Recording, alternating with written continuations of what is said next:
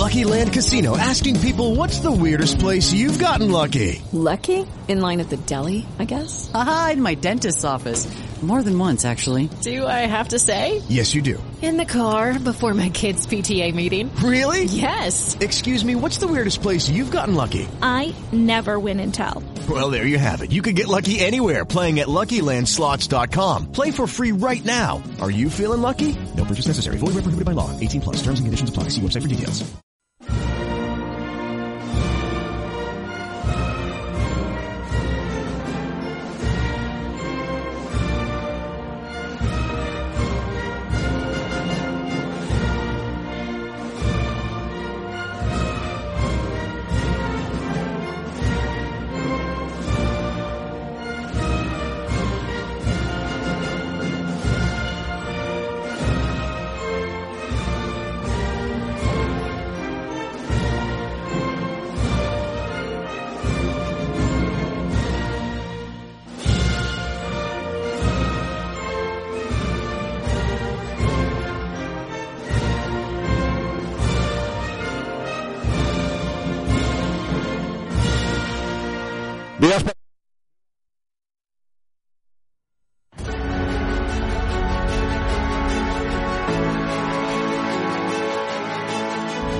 Sin novedad en el Alcázar, con Eduardo García Serrano.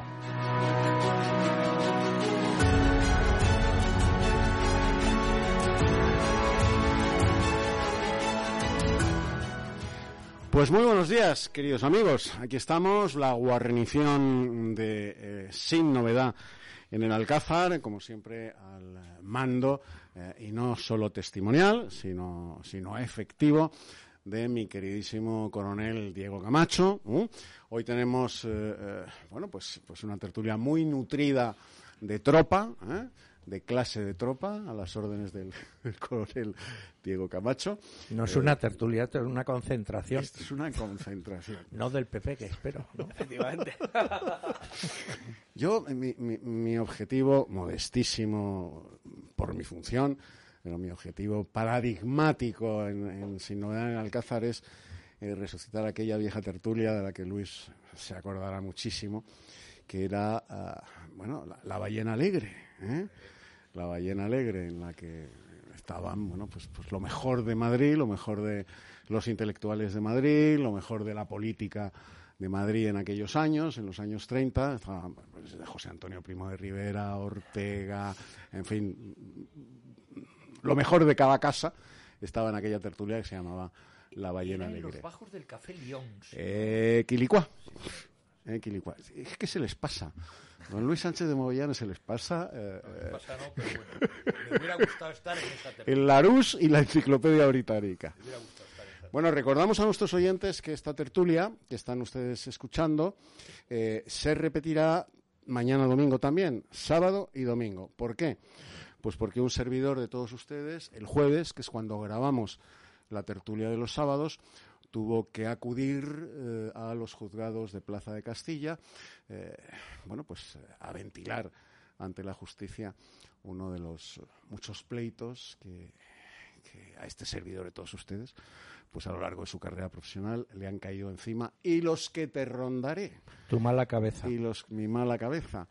En eso espero tener la misma suerte, la misma fortuna ¿eh? y las mismas bendiciones que tuvo el coronel Diego Camacho en su, en su encuentro judicial con eh, Pablo Iglesias. Bueno, ¿no? de momento. Ah, ¿eh? de El tema momento. sigue abierto. Vamos a ver, vamos a ver. ¿no? Entonces, como ayer, el jueves, que es cuando grabamos la tertulia de los sábados, eh, yo estaba ah, rodeado de lo mejor de cada casa en la Plaza de Castilla de Madrid, que, que allí pues, que acude, lo mejor de cada casa. Furgones de la Guardia Civil, con presos, sacándolos, metiéndolos. Por cierto, el arquitecto que hizo los juzgados eh, se lució. Se lució porque aquí tenemos un brillantísimo abogado, porque los, eh, los furgones de la Guardia Civil no pueden acceder directamente a, la entrada hacia los ascensores, entonces tienen que parar en la calle y llevar a los presos, como una cuerda de presos cervantina, a patita hasta por la rampa hasta los ascensores. Para los periodistas es maravilloso, porque Claro. podemos hacer las ahí. fotos Sí, y, es y Pues meter claro, el micro. Un, un brillante arquitecto que no calculó que estaba diseñando unos juzgados en los que el- el, eh, la rampa de acceso de presos tenía que dar cabida a los furgones de la Guardia Civil. Según quien, quien vaya a ser juzgado también puede tener acceso VIPs. Sí, ¿eh? sí, también los Eso hay. También está bien No diseñado. Pero bueno, ahí. la prueba es que en, en la explanada de entrada de los juzgados de Plaza de Castilla hay una guardia permanente de eh, cámaras de televisión, eh, reporteros, etcétera, porque siempre entra eh, pues algún conocido, algún famoso. bueno, pasamos a presentar a la mesa. Hoy se nos suma a la tertulia mi queridísimo Pedro Gallego del grupo Demos. Él es ingeniero, ha venido en alguna que otra ocasión a Sin Novedad en Alcázar. Muy bienvenido, Pedro. ¿Qué tal? Bienvenido. Y bien hallado, gracias. El coronel Diego Camacho, nuestro jefe inspectore. Bueno, es lo que dice todos los días, pero no le hagan ustedes No, yo- caso. El jefe es él. O sea, Lo digo siempre eh, porque lo siento. buenos días. Buenos días, mi coronel, a tus órdenes, como siempre. Eh, don Florencio García Nieto, el doctor García Nieto, ¿qué Muy tal? ¿Cómo días. estamos? eh? Es fenomenal. Que felicitamos las Navidades en nombre de Decisión Radio y, por supuesto, de Dentino Ontólogos a todos los oyentes. ¿no? Por supuesto. Nuestro brillantísimo reportero eh, y cronista parlamentario que hoy tendrá, eh, bueno, pues mucho que contar, ¿eh? Josué Cárdenas. Están las cosas por la carrera de San Jerónimo Sí. con mucha tensión. Ahora se utilizan estos calificativos. Mucha tensión. Eres- Casi alta tensión. Alta tensión, diría yo. ¿Recordáis aquello de, de ZP que decía, bueno, ahora nos conviene tensionar? No te preocupes, presidente, de eso me encargo de yo. eso me encargo yo. de ¿Eh? ¿Quién decía esto? ¿Qué periodista decía esto? ¿Eh? Iñaki Gabilondo. De las tres capas. De Iñaki calzoncillos. Gabilondo, el Sí. de las tres capas de calzoncillos. ¿eh? Y don Luis Sánchez de Movellán, queridísimo abogado, ¿cómo estamos? de Pues las banderas montañesas, las más bravas. Sí, a toda la mesa y sobreviviente ayer de la toma, faltaban los boinas verdes solamente de la embajada americana. A mí me pilló saliendo de Informa Radio eh, y bueno, pues de repente me encuentro, o sea, acordonado, la, pero no solamente lo que es la embajada, el perímetro era sí. amplísimo y no solamente eso, el atasco que había en Madrid, bueno, tan es así que los autobuses estaban colapsados, no había manera, tal, y yo fui andando, me fui andando a casa. O sea, lo que es el, el eje de, por supuesto, la calle Hermanos Becker estaba cortada desde la residencia militar Alcázar, etcétera, eh, con lo cual el 61 lo habían tenido que desviar por no saber por dónde, el 16. eh, la castellana era un atasco que ríete tú de aquellos Tremendo. atascos de Roma de hace 30 Sí, sí, años. sí. Y, y a mí me pilló, a mí me pilló. Yo ya me imaginé lo que estaba pasando, eh, pues yo había estado grabando programas y no sabía muy bien, pero bueno, me lo pude imaginar. Luego, efectivamente, parece ser que ha aparecido, ahora hablaremos de ello, un sobrecillo de chichifú en la embajada americana. Digo chichifú porque era de chichifú. De chichipús. Y ya está. Y igual que la navajita platea. Y entonces, bueno, Y que las balas de la guerra de la independencia que le mandaron a... no eran del CEME, del- eran, una- eran unos cartuchos de CEME. Que veremos a ver ahora. Dice que tenían el Yo creí que eran balas de avancarga de los trabucos del empecinado. Lo que le mandaron. Parece que eran cartuchos de- No, hombre, parece que los sobres dicen, dicen eh, que llevaban elementos pirotécnicos. Entonces, bueno, pues no sé si sería alguna compañía zaragozana de pirotecnia que los ha distribuido. Yo, querido Luis, Era una eh, mascleta. Como tú, eh, el doctor García Nieto y un servidor somos de la misma quinta, yo me acordé cuando vi la noticia de los sobrecitos eh, que al abrirlos hacen una pedorreta, ¿eh? porque más que una pedorreta, ¿eh? me acordé de aquel juego que se nos regalaba a nosotros de pequeños y que mi padre y mi madre sabiamente retiraron de las manos de mi hermano El y de las mías. El Cheminova era un juego de química. Eh, con el que se hacía, se podías, podías hacer pólvora. De hecho, mi hermano Rafa y yo hicimos pólvora, estuvimos a punto de provocar un incendio tremendo en casa y a partir de ese momento pues el alférez de infantería Rafael García Serrano retiró eh, el jueguecito Cheminova que en manos de mi hermano y mía se había convertido en un arma peligrosísima para los artificieros porque Madre nos mía, dedicamos a fabricar razón. pólvora ¿Qué antecedentes? Los Sí, que ¿te acuerdas? cuando éramos pequeños y aquí estamos los tres vivos. el Seminova. Bueno, pues Lo que pasa es que nosotros, como no vivíamos en el centro de Madrid, teníamos campo para Teníais campo para- Teníamos la ventaja. Ahora el ministro de Consumo eh, no ha permitido en esta campaña de Navidad que salgan anuncios de niñas con De- cocinitas, de niños jugando a camiones, para que no haya sexismo. O sea, hemos pasado de, de juegos con pólvora, de que los niños pudieran manipular este tipo de productos, a que ahora ya esté prohibido que a una niña Sí. le guste las El cocinitas ministro- o a un niño le guste pues jugar con su Action Man o con su... El ministro o sea, un es machote. idiota, pero de nacimiento, y lo digo claramente porque antes, hace muchos años, los niños jugaban con soldaditos, jugaban con pistolas y Claro. tal. Y oiga, los grandes cocineros que son mujeres, son hombres. Y no jugaban de pequeños con. Claro. Y son cocineros. Y son cocineros. Son simplezas de ese ministro que no tiene Además otras es- cosas que hacer, nada más que estas simplezas. Pero- Mira, aquí tenemos un médico, eh, conviene siempre estar rodeado de un médico y de un abogado. ¿eh? Siempre, por, por- por si las moscas.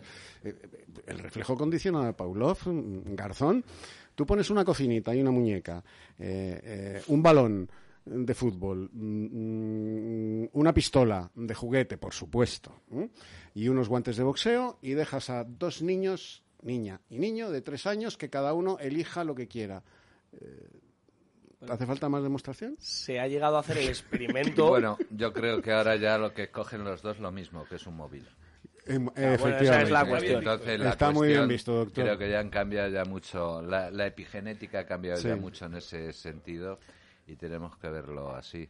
Pero, hombre, efectivamente, eh, las cartucheras con el revólver, Claro. el cinto y todo eso. Y Yo, el vaquero, vamos, y- yo, yo he Pero crecido rodeado de mujeres, cinco hermanas. Y yo cua- tres hermanas, o sea que... A, a mis hermanas siempre cocinitas, muñecas, lo lógico. Y a mí los reyes que más feliz me hicieron fueron los reyes que me regalaron un traje de romano Hombre. y unos guantes de boxeo. y- y- Un traje de romano y unos guantes de boxeo. los reyes, Y vamos, yo me creía Julio César. y a propósito de esto que Julio has César con comentado... mi traje de romano. Era que Julio Tyson. A propósito de esto que has comentado, ya termino.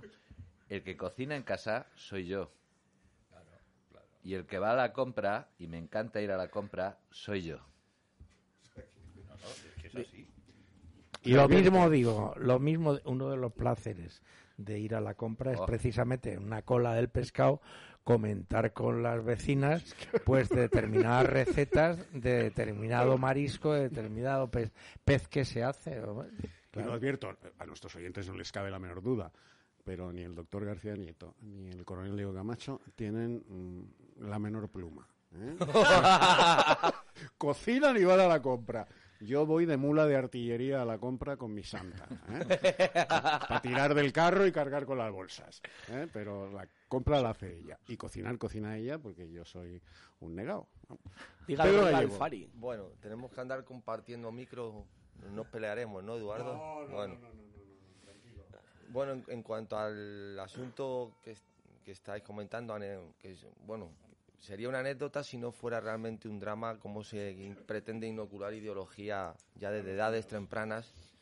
Pero eh, en países como el norte del norte de Europa, como por ejemplo Suecia, los países escandinavos en general, donde los factores ambientales son el paradigma de la igualdad, es el socialismo en estado puro, eh, cualquier eh, persona está sometida a dos, a dos reglas, que son su gen- sus genes y el factor ambiental, como, por- como dos factores preponderantes.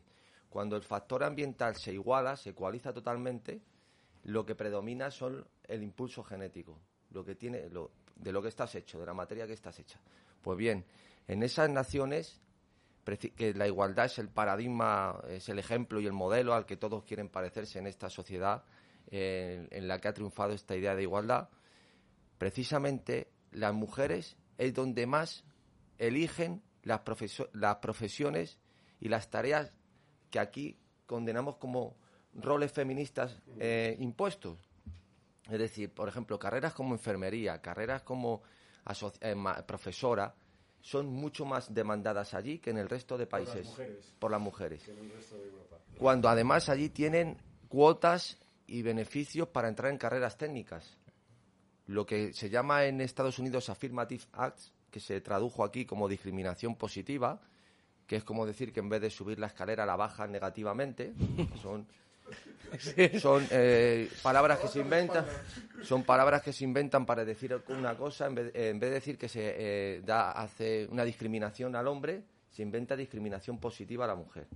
Pues es- ese tipo de cuestiones allí han dado como resultado que precisamente uno tenga un impulso natural a coger ciertas tareas, eh, profesiones, eh, sin ninguna presión, al contrario. Entonces, eso desmonta completamente eh, todo esta idea de intentar forzar ciertos criterios como imposiciones socia- sociales o sociológicas, que no hay ingenieras Hey guys, it is Ryan. I'm not sure if you know this about me, but I'm a bit of a fun fanatic when I can. I like to work, but I like fun too. It's a thing. And now the truth is out there. I can tell you about my favorite place to have fun. Chumba Casino. They have hundreds of social casino style games to choose from with new games released each week. You can play for free anytime, anywhere. And each day brings a new chance to collect daily bonuses. So join me in the fun. Sign up now at chumbacasino.com. No purchase necessary. VGW Group. Void were prohibited by law. See terms and conditions. 18 plus. Okay, round two. Name something that's not boring. laundry? Ooh, a book club. Computer solitaire, huh? Ah, sorry, we were looking for Chumba Casino. That's right, ChumbaCasino.com has over 100 casino-style games. Join today and play for free for your chance to redeem some serious prizes. ChumbaCasino.com. No purchase necessary. Void were prohibited by law. 18 plus terms and conditions apply. See website for details. Por ejemplo, pues porque no sé quién le veta a la mujer estudiar una ingeniería o estudiar una arquitectura, no, no sé, o carreras de ciencia. Bueno, pues estas estupideces que llevadas ya al terreno, vamos a decir, más trivial de los juguetes, de la ropa, pues son, eh, son eh, ideologías que se pretenden inocular, que, que además de crear unas confusiones psicológicas terroríficas, eh, crean una- un, un escenario patológico en la sociedad, pero de manera continuada. Pero la igualdad es una cosa muy importante y yo creo que aquí en España lo que nos hace falta es, antes de pensar en la igualdad identitaria o, o luchar por la igualdad biológica, empezar por eh, luchar por la igualdad ante la ley. No, eso es Un fundamental. un- apostillar solo como médico Lo que ha dicho un- Pedro. Un, aspecto que ha dicho Pedro. Yo antes mencioné de refilón la epigenética y de él de alguna manera ha hablado de factores ambientales. Cuando yo apelo al alma castellana, que he apelado Ujú. muchas veces, eso es genética, eso es ADN. Estamos- Dos metros de una cadena de ADN caben enrollados en una minúscula proteína en una célula. Y eso tarda siglos en cambiarse. Pero hay un factor que es el que actúa de interruptor, entre comillas, que es el factor epigenético, que es el que influye. Y ahí es donde se interviene la ingeniería social y política que estamos acostumbrados. Y eso sí puede transformar. El móvil nos está transformando. Sí, absolutamente. pequeños. Ahora cuando he venido en el 61, eh, el 50% Todo el mundo no voy a con- decir, todos los niños pequeños, la madre, Todo el padre mundo. y el Con el móvil, la cabecita. Vamos a ver qué consecuencias tiene dentro de unos años. Y, y ya termino desde, desde eso, desde el punto de vista. Eh, como esa carga de ADN está ahí y no se puede cambiar, sí podemos revertir la situación y ahí es donde está el compromiso que tenemos algunos. Es decir, nos pueden cambiar, pero podemos volver a cambiar. Porque el alma está ahí, en el ADN. Luego no nos aterroricemos.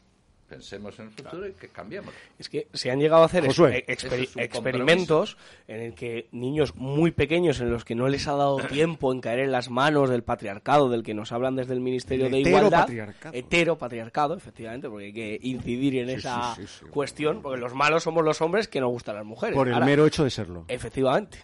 Ser que pertenecemos a algún comando de hombres asesinos y Sí, malvados sí, sí, sí. y por lo tanto hay que estigmatizarnos. Pero hay que tranquilizar a estas mujeres y decirles que no nos gustan todas las mujeres, ellas no. Efectivamente. Ellas, ellas no nos gustan nada. Ah, pero son mujeres. Bueno, Sí, eh, sí. No, no, no, no. No son mujeres. A Montero es la Hipatia. eh, Claro, sí. claro. Bueno, Pab-. Pablo Iglesias. Pero es la que. La vieja del visillo. La, que vigila. De José Mota. Pablo Iglesias decía, soy el más masculino y el más femenino de todos los hombres. Decía Sí. Pablo Iglesias del mismo, cuando por cierto mandaba a callar a Irene Montero y ahí no pasaba nada. Bueno, porque la- él era la un ponía la mano en la jinete, boca. un jinete de sus contradicciones, como él mismo Sí, sí, sí. Bueno, pues se han hecho experimentos en los que se ha metido en una sala a unas niñas muy pequeñas con camiones, con carros blindados, con balones, y lo que han hecho las niñas es mecerlos. Es cuidarlos, es llevarlos Claro. paseo, y a niños se les ha metido en una sala con muñecas contra, y lo que han hecho es destrozarlas, tirárselas unos a otros, eh, bueno, pues eh, pegarle patadas. Porque está en su genética. Porque está en su genética, porque está en el alma, como muy bien ha dicho el Claro, doctor. Por lo tanto, alma no de- podemos ir contra eso. Por tanto, yo también apelo a esa transformación social que ellos están inoculando desde hace muchísimos años, pero que creo que quedan vestigios todavía de, de- de un ser español. Que, que podemos revertirlo, que podemos cambiarlo, que, que no vamos a afemi- a afeminar a los chavales, ni vamos a masculinizar a las chicas, porque entonces esta Eh, sociedad es- no hay es- ni es por dónde que intenta cogerla. neutralizarlos, que es peor. Bueno, ya que No, pero- estamos en ¿qué es plan, peor? En, bio- en plan Lo bio- neutro. biogenético, que yo venía preparado para hablar de fútbol, pero ya que entramos en, ya que entramos ya que entramos con Mendel, los genes y Claro, todas estas sí. cuestiones, eh, he sabido que la piscina genética, sobre todo en Europa continental, debido a las guerras, ha producido que los eh, actuales pobladores europeos sean los hijos de los más cobardes, porque los más valientes murieron en las guerras. Europa es una- eh, un, continente que tiene un gen beligerante, eh, o sea, en la actualidad, en, en toda Europa continental se Eso vive... ya desde Esparta, ¿eh? Se, se vive en un escenario... No, desde esto, pre- esto ya nos remitimos ya Bueno, a pero en- en la- la- Eso se ha ido incorporando genéticamente. En la- Pues si a la batalla salamina estamos listos. En ¿eh? las guerras europeas eh, mundiales se ve es, es el, el mayor drama que, que se ha podido vivir eh, recientemente y hay una- un número de muertes terrorífico. Y en, en Europa, en, en la actualidad, con la cantidad de medidas que están sobre los ciudadanos, viven un estado pre-revolucionario en muchos sentidos y no pasa nada. No, aquí ya en estamos en, no en el pre, estamos en el Sí. estado revolucionario. Pues nunca ha habido ta- nunca ha habido en Europa tal nivel de sumisión ante, ante tanta ignominia contra los ciudadanos en la historia, jamás, jamás. Pero como aquí en España ganaron los valientes, pues al- algo quedará, ¿no? Algo de... Es el desprecio del poder hacia el ciudadano. De todas formas, en España, lamentablemente, tenemos muchas páginas históricas que nos hacen ser un país europeo con antecedentes. Es decir, que aquí, ¿Penales? bueno, aquí hemos eh, tenido la experiencia de la invasión napoleónica y aquí hemos visto a dos reyes de consumo vender España por 30 millones de reales y dos palacios. Entonces, eh, hay una tendencia de las élites políticas de españolas, ya sea de la Ilustración, ya sea de mm, después del 98, ya sea después del franquismo, ya sea de antes de la Ilustración, eh, ahí tenéis a- al duque Lerma y el duque Osuna, eh, donde hay un absoluto desprecio al ciudadano español por esas élites y está reflejado para aquel que quiera profundizar en nuestro teatro del siglo de oro. No hay nada más que leer a Lope de Vega y a Cervantes y, en fin, y el Quijote, eh, bueno, pues indudablemente, aparte de otras cosas, eh, Alonso Quijano es, en cierto sentido, un denunciante de esto que estoy diciendo. Lo que está diciendo el, el- el coronel Diego Camacho, por Así cierto es. recordar, ya que ha citado el Teatro del Siglo de Oro, que durante, durante eh, los años tremendos, terroríficos de la Unión Soviética, en la Unión Soviética, por ejemplo, eh, estaba prohibida la representación del alcalde de Zalamea. Claro, claro. Prohibida, terminantemente. Hombre, es que el alcalde de Zalamea, el el alcalde, alcalde de de Zalamea, el espíritu del alcalde de Zalamea se adelanta en, tres, si- en dos siglos a la Señor. Revolución Francesa. ¿vale? Claro. Pues- terminantemente prohibida. Pues haciendo referencia a lo que hablabas de la valentía, muchos años después, en el siglo XX, Miguel Hernández decía que el poema de los cobardes y que le tocaban los cojones del alma. Es Sí, que señor. nos tocan demasiado esos, esos cojones. Sí, señor, así es. Y por eso tenemos que resistir. Lo que apuntaba Pedro Gallego, ya nos vamos a publicidad, Noelia, te lo prometo por el niño Jesús que está a punto de nacer. El santo niño de Jericó. De Praga, el niño Jesús de Praga. Eh, lo decía, lo expresaba Nietzsche muy bien con esa musculatura intelectual del gran Federico Nietzsche. Decía, pocas naciones aguantan una larga guerra, ninguna una larga paz. Ninguna una larga paz. ¿eh? Y hablando de la genética, antes de que el doctor nos trajese el ADN, ya lo decía Ortega en uno de sus luminosos días, porque Ortega ya saben que tenía días. ¿no? Decía, ¿qué somos? Lo que fuimos. Y no hay más. Somos lo que fuimos. Pero también decía, no es eso, no es eso. Claro. Bueno, con el no es eso. Apelaba al alma castellana, pero también la quería asesinar. Nos vamos a publicidad y volvemos. Decisión Radio, la radio sin complejos. ¿Quieres hacer despegar tu negocio? Nosotros sabemos cómo hacerte llegar a lo más alto. Confía en PZT, agencia líder en España en marketing, comunicación y posicionamiento en Internet, porque tú ya has decidido. pzt.es.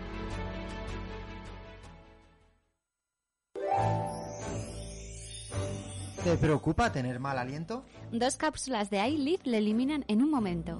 Contra el mal aliento. iLive. En farmacias y para farmacias. Producto 100% español. Y 100% natural.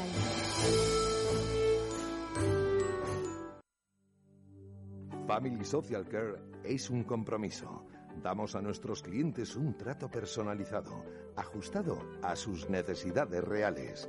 Ayuda a domicilio y servicio doméstico gestionado desde un doble punto de vista, humano y profesional. Te esperamos en familysocialcare.com. Highest Consultores, la primera consultora estratégica especializada en mejorar la gestión, planificación y organización de empresas. ¿Preparado para llegar a la cumbre? Te acompañamos. Todo en www.highestconsultores.com.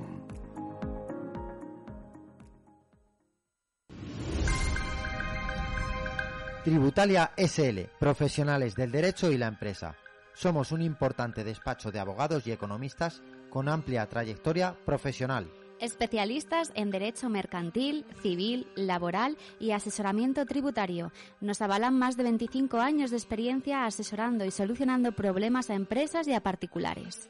Tributalia SL, profesionales del derecho y la empresa. Estamos en Madrid, calle Joaquín María López, número 44. Llámenos y compruebe cómo podemos ayudarle en el teléfono 91 549 7849. Tributalia.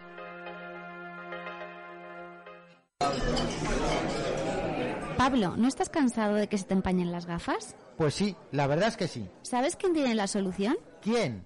Gafas Policía, y es que fabrica lentes GP Pro con tecnología antibao ideales para llevar mascarilla y que no se te empañen, disponibles en modelos exclusivos para Guardia Civil, Policía Nacional, Policía Local, Legión y también con su propia marca Gafas Policía. Además, son los primeros en fabricar gafas personalizadas con la uniformidad de cada cuerpo y sobre todo cumplen con todas las calidades. Aptas para todos los públicos, puedes comprarlas aunque no seas policía o militar. Entra ya en gafaspolicía.com y descubre todos sus modelos.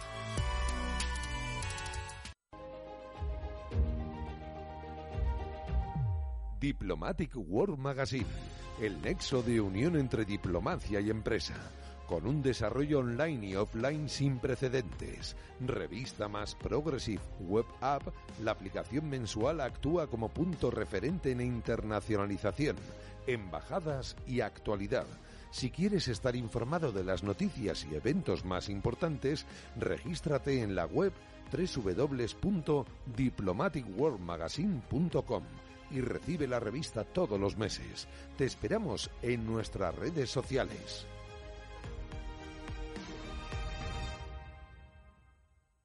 Doctor García Nieto, de Dentino Odontólogos. La salud no tiene precio, pero sí tiene un coste, y siempre su tratamiento es único. Su salud no está en oferta. Más de 100.000 tratamientos nos avalan y colaboramos con sociedades médicas. Poder reír, comer, relacionarse, llámenos 91 578 1311. Dentino Odontólogos, Jorge Juan 83 y feliz sonrisa. ¿Quieres hacer despegar tu negocio? Nosotros sabemos cómo hacerte llegar a lo más alto. Confía en PZT, agencia líder en España en marketing, comunicación y posicionamiento en Internet, porque tú ya has decidido. pzt.es.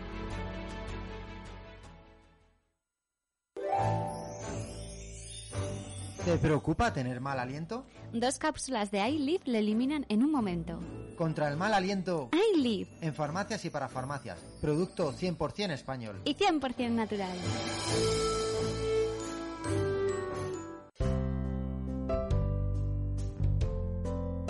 ¿Eres empresario, pymes o autónomos? Anúnciate con nosotros y forma parte de Decisión Radio. Ponte en contacto con nosotros al correo hola arroba decisionradio.com. Decídete por nosotros.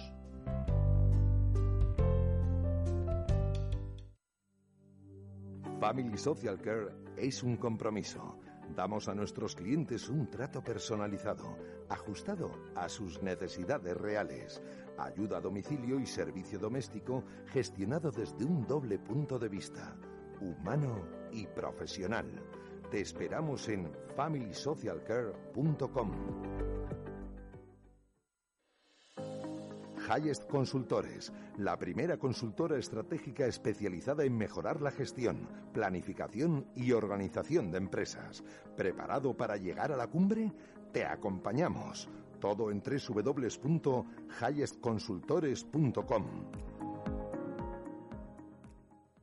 Hello, it is Ryan, and I was on a flight the other day playing one of my favorite social spin slot games on ChumbaCasino.com. I looked over the person sitting next to me, and you know what they were doing? They were also playing Chumba Casino. Coincidence? I think not. Everybody's loving having fun with it. Chumba Casino is home to hundreds of casino-style games that you can play for free anytime, anywhere, even at 30,000 feet. So sign up now at ChumbaCasino.com to claim your free welcome bonus. That's ChumbaCasino.com and live the Chumba life. No purchase necessary. Group. Void were prohibited by law. See terms and conditions. 18 plus. It is Ryan here, and I have a question for you. What do you do when you win?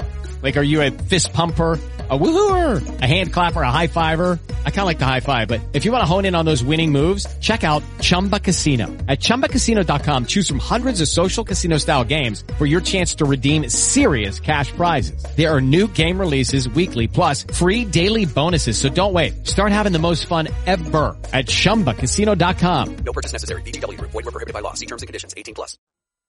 Doctor García Nieto, de Dentino Odontólogos. La salud no tiene precio, pero sí tiene un coste, y siempre su tratamiento es único. Su salud no está en oferta. Más de 100.000 tratamientos nos avalan y colaboramos con sociedades médicas. Poder reír, comer, relacionarse, llámenos 91 578 1311. Dentino Odontólogos, Jorge Juan 83 y feliz sonrisa. Escúchanos en Madrid en el 102.1.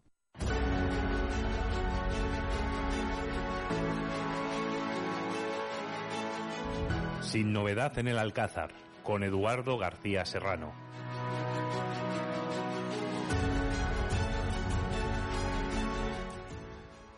Bueno, pues después de esta introducción a Sin Novedad en el Alcázar, nos vamos a, a ese patio de Corrala. Quizá muchos de nuestros oyentes no sepan lo que es un patio de Corrala. Pues, pues era una vivienda eh, típica de- del Madrid del siglo XIX, de- del, del Madrid de principios del siglo XX y del Madrid de la posguerra. Eh, Una construcción ¿eh? en la que había un patio central eh, pues grande ¿eh? y galerías a través en las cuales había pisitos ¿eh? en los que vivía la gente y el patio de Corrala era eso, el patio de Corrala. En el patio se reunían todos los vecinos eh, y se ponían a parir o, en fin, lo que fuera. ¿eh? De- Desde las barandas de las galerías, las vecinas eh, y los vecinos, ¿eh? Bueno, pues se, llamaban de todo y por su orden, cuando tenían una pendencia, una disputa, un litigio. En eso se ha convertido en un patio de Corrala el Parlamento de la carrera de San Jerónimo, el Congreso de los Diputados. Eh, y yo tengo para mí, y, aquí va a hablar en primer lugar nuestro corresponsal en, el Congreso de los Diputados, en ese patio de Corrala, que es Josué Cárdenas, porque lo vive, eh, bueno, pues, pues a pie de hemiciclo, el día a día, mm, fascista, eh, filoterrorista.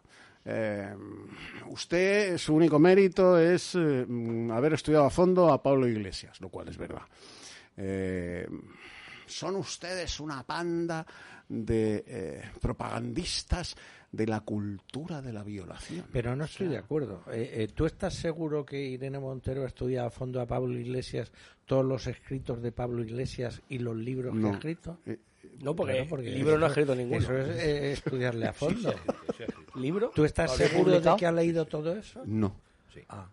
Entonces- es más, yo doy Yo no lo fe, conozco, de, ¿eh? por lo poco que la he oído, ¿eh? Eh, lecturas pocas. O sea que no lecturas es la, pocas. la hipatia del siglo. No, no, no, no. Porque no, la es- reivindican los feministas, curiosamente. es impresionante. Ella pretende ser la Dolores Ibarruri de- del siglo XXI, pero, pero tampoco le llega. ¿no? Esta chica, vamos a ver, eh, no es eh, Rosa Luxemburgo, no es Clara Campoamor, no es Mercedes Sanz Bachiller, Joder, pues no, es, mal, ¿eh? no es Mercedes Fórmica, Menos mal. eh, no es Pilar Primo de Rivera. Y es- a ver es- a Alejandra Colontay que le gustaría. Beatriz Galindo ya no, es- es- es- Además, un apunte. Alejandra es- Colontay estaba muy buena. Imaginaros si fuera alguna de esas que estaríamos políticamente mucho peor. Políticamente estaríamos mucho peor si fuera como alguna de ellas. Sí, sí, sí. Pero esos son sus paradigmas. Y la pobrecita, pues mire usted, pues no. Y a usted, Carla Toscano, le dijo la verdad. Le dijo la verdad. Exactamente la misma verdad que ustedes manejan ¿eh? Eh, con profusión contra Ana Botella. ¿Por qué fue Ana Botella alcaldesa de Madrid? Pues porque era la mujer de José María. Si Ana Botella eh, hubiera estado casado con, casada con Hilario, el de los cementos. Hilario, el de los cementos, pues no hubiera sido alcaldesa de Madrid en su vida. Pero en curiosamente su vida. nos quedamos en las frases y no vamos al problema de fondo que es el nepotismo. Claro, eso iba a decir Es yo que que esto es, la es clave, el que núcleo, en que claro. yo te digo, Claro. te digo, no, no, Se han- la- lo grave del asunto la demostración clara es Claro. el nepotismo. Es que se ha entronizado el nepotismo Claro. como una cosa Claro, normal, normal. en la sociedad española y en el mundo político español. Y el nepotismo es un abuso de autoridad, es una arbitrariedad. Pero el nepotismo mm, mm, elevado a los presupuestos generales del Estado. Pero aunque bueno. fuera Porque colocar a tus queridas Es decir, es pero algo que, es que que- aunque que nuestros bisabuelos hacían. extraordinariamente Pero se lo pagaban de su bolsillo. Pero se lo pagaban de su bolsillo. aunque Claro. estuviera extraordinariamente preparada, que no es el caso. Claro. No se puede dar esa Yo lo he dicho mil veces y lo volveré a No repetir. se puede justificar la idoneidad al cargo lo que están haciendo en el Tribunal Constitucional en todos los ámbitos que, que esto está. Es lo idóneo, ya está. Nuestros- es democrático, es constitucional. Nuestros bisabuelos tenían queridas, aquellos bisabuelos españoles de cuello duro eh, y levita, eh, más de derechas que Antonio Cánovas del Castillo, y tenían todos su querida, respetaban a su familia y, tenían la- y le ponían una mercería a la querida para que tuviera un buen pasar, ¿eh? pero la pagaban de su bolsillo, como dice Luis, no de los presupuestos generales del Estado. ¿Eh? que No la colocaban de diputada o de directora general de vaya usted a saber qué, no, no, le ponían una mercería. ¿eh? Y la querida, pues. despachaba Pero la aquí hemos visto ejemplos como gente, Entre a Chuchón y a Chuchón del bisabuelo despachaba la mercería. gente que calienta el coche, que gente que lleva la cartera y después la pone en un cargo público. Y entonces aquí la oposición ha estado en silencio años atrás. Esto Claro. es, como dice el doctor, es puro nepotismo. Y el nepotismo es una sinvergonzada política. Pero el nepotismo viene de lejos. Yo recuerdo Sí, cuando sí. estudiaba Derecho en la facultad, Nepote, los PNNs, los. PNN llevaban, no voy a decir a quién le llevaban la cartera, pero lo estoy viendo porque entraba el catedrático. Pues Dilo, dilo, dilo, dilo, Luis. dilo, nombres, dilo. nombres. Sí, no, no, lo puedo decir. En, en la asignatura de Derecho del Trabajo, en cuarto de carrera, venía don Gaspar Bayón Chacón, que fue el creador del Derecho del Trabajo en España, fue eh, presidente o director general del Instituto Nacional de Previsión, era un genio del derecho del trabajo, con Alonso Lear, los dos grandes catedráticos, y venía escoltado por dos penenes eso, el nombre no lo voy a dar de los PNN porque eran de izquierdas, eran de Comisiones Obreras y del Partido Comunista. ¿eh? Sí, hermanos, bajaban- ten caridad. No digas los nombres. Bajaban hasta el coche oficial. Hoy no. eh, le cogían la cartera, subían a clase, le ayudaban a quitar el abrigo, el sombrero, no sé qué, y se sentaban los dos penenes, uno a cada lado del catedrático. Bueno, eso ha sido la Universidad Claro, Española. pues es que pertenece- desde ahí hasta hoy. Pero bueno, mm, que se sepa, no eran amantes esos PNNs No, no. de Uh. catedráticos. todos, todos, digo. Mucho suponer. Todos. Hombre, vamos a ver, Todos. eh, mucho Imposible. Todos materialmente imposibles. No, el, el- el Congreso, y doy, Biológicamente y doy fe de imposible. ello, el Congreso está lleno de diputados que tienen este tipo de sujetes, asistentes que le llevan el bolso de tal, y de muchos se cuentan que entre bolso y bolso, pues oye, pues ahí A romance, chuchón. a chuchón, Bueno, pero y entre hay caricias, y hay cariños. Pero ahí entramos- Entonces, es- ese sujeto está ahí de asistente cobrando una pasta, no por lo bien que le lleva el bolso, sino más bien por el achuchón. Dolce combinazione, que diría un cardenal romano. Entonces ¿Eh? El acentista. Al otro delito que quieren ahora quitar, pero como no se querían enriquecer con ello, pues no sabemos tan enriquecer, pues habrá que diferenciar el delito, que es lo que pretenden ahora. Bueno, No, vamos a ver. Bueno, vamos a, vamos a intentar hacer un, un- Crónica un parlamentaria. Vamos a ver. La semana pasada, como muy bien habéis relatado, eh, todo el mundo habló de esa alusión personal a Irene Montero. Bien, comenzó la semana el martes, Merichel Batet, la presidenta del Congreso, pese a que la izquierda quería que el dedo se fijase en Vox, la presidenta del Congreso echó la bronca a todos los grupos parlamentarios en la Junta de Portavoces. Es decir, les pegó la culpa un no es de nadie. Eso Si es de todos, no es de nadie. Efectivamente. Oiga, bajen ustedes el tono, está siendo imposible los plenos, la semana de los presupuestos han sido muy complicada, por favor, pórtense bien. Bien, así ocurre durante el martes, donde reparte culpas. Bien, pues el miércoles llega un tal de Celis, que nadie debería conocer cómo se llama, porque es el vicepresidente del Congreso y es una figura absolutamente neutral. Es decir, no, a pesar de que pertenece al Partido Socialista por su condición de diputado, pero mm, por el cargo que ostenta debería ser, vamos, pasar desapercibido absolutamente, ser una figura que dé el turno de palabra y que, bueno, pues vaya manejando el juego político. Pero Pero, ha está. demostrado que está en el principio de Peter, ¿no? Totalmente. No, no, es que es más imparcial que un árbitro vestido con la camiseta del Barça. Claro, imagínense un trencilla vestido con la camiseta de Messi en un partido de fútbol. Pues así es el señor de Celis. Porque una expresión que la llevo escuchando toda la legislatura, que es filoetarra, que además no se refería a Bildu. Decía, usted se apoya en los filoetarras. Filoetarras podía se han dado por aludidos los de Bildu por algo, pero realmente... ¿Por qué será? No ha No protestado. ha protestado. No, no, no. no, pues, ¿qué- pero ¿O qué- ¿Quién manda en Bildu? Arnaldo Tegui, Arnaldo un asesino de ETA que intentó matar, matar, pegándole cuatro tiros a Gabriel Cisneros, coño. Pero perdona, de Bildu Eduardo. está pero, Sortu pero, del señor pero Pla. Tegui no es un filoetarra, es un etarra. Es un etarra, etarra, es claro. Bueno. Filoetarra es Sánchez, eso es como lo han Filo, explicado. filo viene del griego filos filú, que quiere decir amigo. de- Amigo, claro. Bueno, pues esto es lo que se produce el miércoles. Se salta la neutralidad, es decir, las culpas que iban para todo el mundo al final se focalizan en Vox y le quitan la palabra y la echan de la tribuna. Cuestión que conmigo no iba a pasar, es decir, a mí no me echas de allí, tiene que venir la policía a sacarme del escaño. Claro. Es decir, por una expresión como esa, no me sacas. Ahí sí que monto el pollo. Yo creo que hay, hay oportunidades de montar el Allí pollo. estuvieron que es- blanditos. Ahí estuvieron blanditos, le sacan de- del Congreso y llega el miércoles, la sesión de control al gobierno. Esto fue martes por la tarde, justo después de la bronca de Merichel, le quitan la palabra a Vox.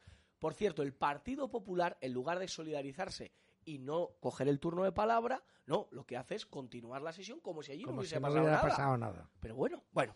Llega el miércoles y Irene Montero, como tiene que desviar la atención de alguna forma, porque los violadores se les cae de los bolsillos, es decir, le, sale- le crecen los violadores por todos los lados, porque la ley que ha formado es una chapuza absoluta. Por cierto, Edmundo Val el día anterior me insultó e insultó a todos aquellos que no queremos la ley del solo sí es sí, porque dijo que quien se oponga a la ley del sí es sí, quien las violaciones de síndromes de Down, quien las violaciones de discapacitados, quiere los abusos y, está a favor de la manada. Eso es lo que dijo el mundo Valdi. Quien se opone a eso quiere violaciones a discapacitados. Y está ahí en la hemeroteca. O sea, así están en Ciudadanos, ¿eh? Bueno, pues después de todo esto de la barbarie, llega y dice la barbaridad más golfa. Después de que la semana pasada, es que el PP no aprende, la semana pasada Cuca Gamara se había solidarizado con Irene Montero, llega Irene Montero y dice, a por vosotros voy. Y dice una de las barbaridades más grandes que yo he oído en el Congreso de los Sí, Diputados.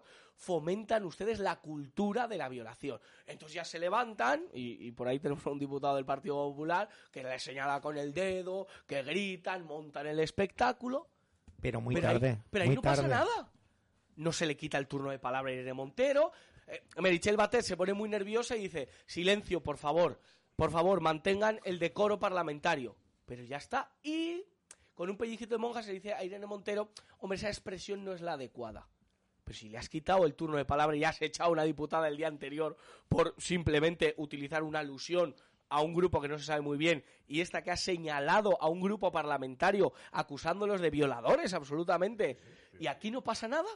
Bueno, pues el- llega el PP que está de ocurrencia en ocurrencia y dice montamos una manifestación. Claro, como el PP no tiene ni idea de montar nada, porque toda la vida han estado con la mantita y no han querido montar una manifestación en su vida, convocan, llegan ahí 50 señoras, de verdad, o sea, el jueves había 50 señoras del barrio de Salamanca que estaban allí acompañando al Partido Popular, había más diputados y senadores que manifestantes, o sea, Iban, una pregunta, ¿iban con abrigo de piel o no? Sí, sí, sí, con abrigo de palo- bisón. ¿Y con palo de golf iba? No, eso ya no, eso se lo Porque no, porque no fue el marido. Y en esa, en esa concentración sacan una pancarta en la que pone rectificación ya de la ley del solo sí es sí. Como si la ley del solo sí es sí... Abolición. Abolición ya, derogación ya. Como si la ley del sí es sí habría que corregir una coma o un puntito, un matiz. Bueno, entonces le pregunto a Cuca Gamarra, por cierto, Feijó ni apareció. O sea, son un partido que son una banda. O sea, realmente el PP se ha convertido en una banda que yo no sé a qué aspira. Si aspira a Pero, gobernar ¿a qué- España, ¿Qué, dijo vamos- Feijó para disculpar? Dijo Feijó que el gru- algo así como que el grupo parlamentario popular tenía vida propia. Efectivamente, tenía vida. sí, claro, el que tiene vida propia es Feijó. Eso es. Que estaba, por cierto, en un acto en el Palace, que para quien no sea de Madrid, está a, a 50 metros. Pues nada, pues no, la vida propia. Feijó, qué valiente eres. le dio la palabra a Cuca Gamarra. Y entonces le pregunto, oiga, señora Gamarra, ustedes han puesto en su letrero rectificación ya. Ustedes no quieren derogar la ley, lo único que quieren es matizarla. Hombre, hay aspectos positivos en esta norma. Lo que queremos es quitar los negativos y dejar los positivos porque esta norma apoya a las mujeres. Step into the world of power, loyalty, and luck. I'm gonna make him an offer he can't refuse. With family, cannolis, and spins mean everything. Now, you wanna get mixed up in the family business. Introducing The Godfather at ChumbaCasino.com. Test your luck in the shadowy world of The Godfather slot. Someday, I will call upon you to do a service for me. Play The Godfather now at ChumbaCasino.com. Welcome to the family. VGW Group. No purchase necessary. Void where prohibited by law. See terms and conditions. 18 plus. Judy was boring. Hello. Then Judy discovered ChumbaCasino.com. It's my little escape. Now Judy's the life of the party. Oh, baby, Mama's bringing home the bacon. Whoa, take it easy, Judy. The Chumba life is for everybody. So go to ChumbaCasino.com and play over 100 casino-style games. Join today and play for free for your chance to redeem some serious prizes. ChumbaCasino.com. No purchase necessary. Void where prohibited by law. 18 plus terms and conditions apply. See website for details. Pero lo habréis ya entendido. Lo hemos matado. Eso es el centro. Eso es el centro de Bueno, la nada. Ese eso es el viaje al centro. centro de la Claro. nada. Bueno, pues la semana pasada i- eh, el PP se solidariza con Irene Montero, Irene Montero pasa de ellos absolutamente, les insulta la semana siguiente y acaban adoptando el discurso de Irene Montero. Esto es la que ha ocurrido. Y como colocón final, mientras ustedes estaban viendo el partido Japón-España, eh, no, no me sé la alineación de Japón, pero Motorito y, y Sumisiga- eh, Sumisawa marcaban gol a una roja que no, mm, bueno, no jugó a nada absolutamente, pues se estaba votando la liquidación de España en el Congreso de los Diputados. Merichel Batet coloca el pleno en el que se votó la sedición a la misma hora Por vía de urgencia. por vía de urgencia Por vía de urgencia. cuando una enmienda que presentó Vox para que se ilegalizasen los referéndums ilegales, el PP se abstenga. Bueno. Por ejemplo, el PP se abstenga. Esto ha sido la semana del Congreso. Una patochada y una vergüenza que espero haber resumido de la mejor manera. Muy bien. Bueno, Josué, yo, para que no sigas en esa indignación que- y conocer las causas de lo que padecemos, antes, haciendo alusión a Irene Montero, eh, has nombrado a Rosa Luxemburgo. Ya quisiera ella. Claro. Rosa Luxemburgo, por cierto, con Liebknecht fueron asesinados en el Liebknecht. 19, Sí, en la. Revolución eh, Alemana, por los socialistas, que por cierto se ametrallaba en las calles a todo aquel que encontraran armado, algo que no ha habido, no ha habido precedente. Esa es la, la manera de operar eh, de los socialistas. Por eso Lenin lo llamaba el partido de los liquidadores. A los primeros que quitaban de en medio eran los, a los que eran de izquierda, que molestaban, se los quitaban, los laminaban. espartaquistas.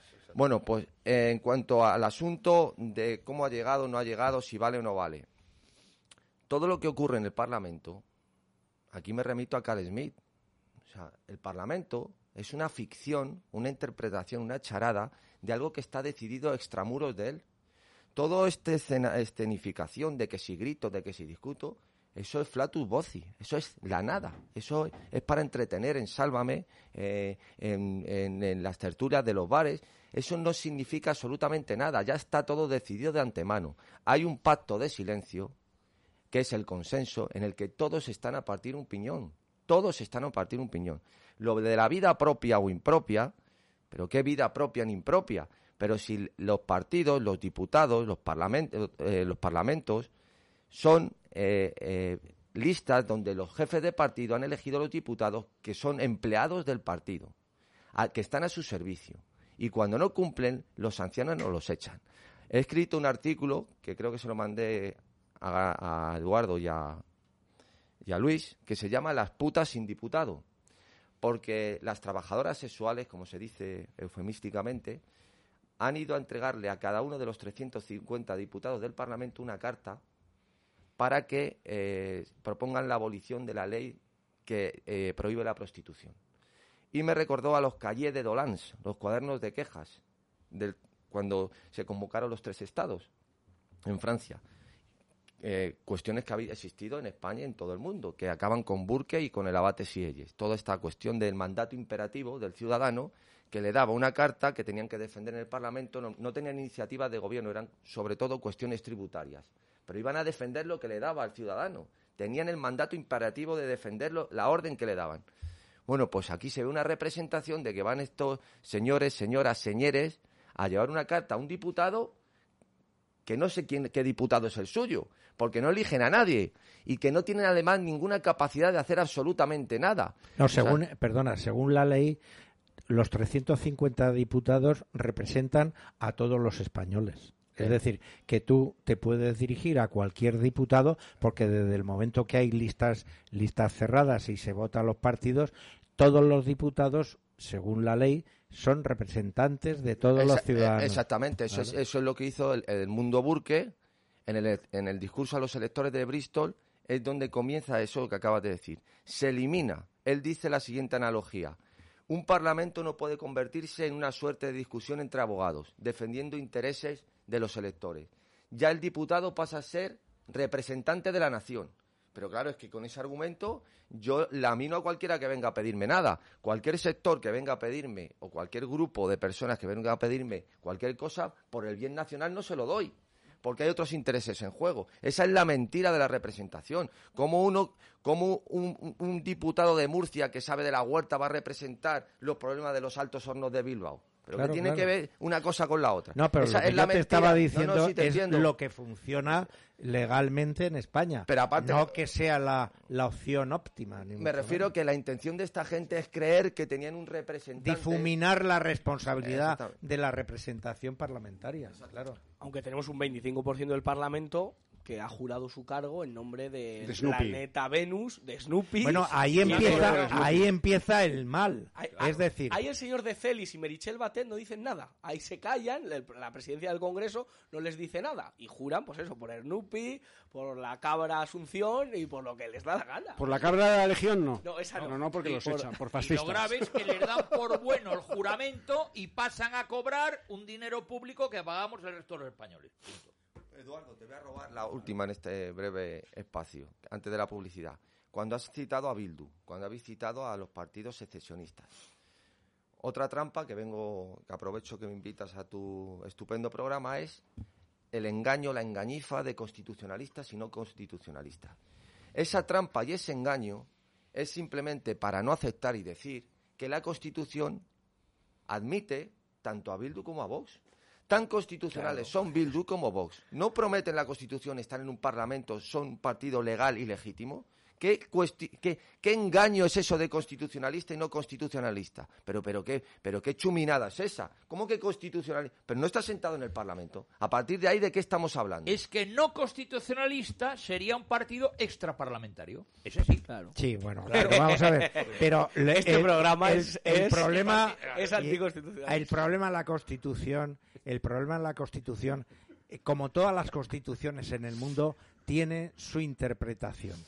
Lo que no, lo que no es de recibo es que un político diga eh, este artículo o este precepto es interpretable. Porque cuando te está diciendo es interpretable, quiere decir que va a hacer lo que le dé la gana. Eh, La él lo va a interpretar. Bueno, la Constitución señala la interdicción de la arbitrariedad de los poderes públicos. La Constitución señala la independencia del poder judicial. La Constitución señala que las Fuerzas Armadas tienen el encargo de proteger la independencia de España, la soberanía nacional, La integridad. la integridad territorial y el ordenamiento constitucional.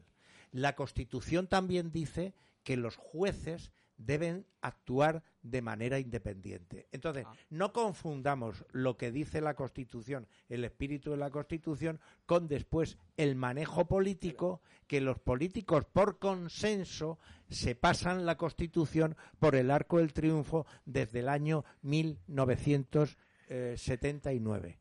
¿Vale? Y, y digo una cual, cosa muy de rápida. Y digo una cosa muy rápida. El martes le pregunté a Pachi López, ustedes que han defendido cierta independencia judicial, Pachi, y me dice nadie. que no, que no lo ha defendido nunca. Que él siempre ha estado dispuesto a lo que un día comentábamos de Rufián, que la soberanía del pueblo español, es decir, el Parlamento, someta al poder eh, judicial y que esté representado ahí. Claro. O sea, Pues, que eso de independencia el- judicial ya bueno, no pues cree vamos a hacerlo como en Estados Unidos, que haya unas elecciones para elegir jueces y fiscales Claro.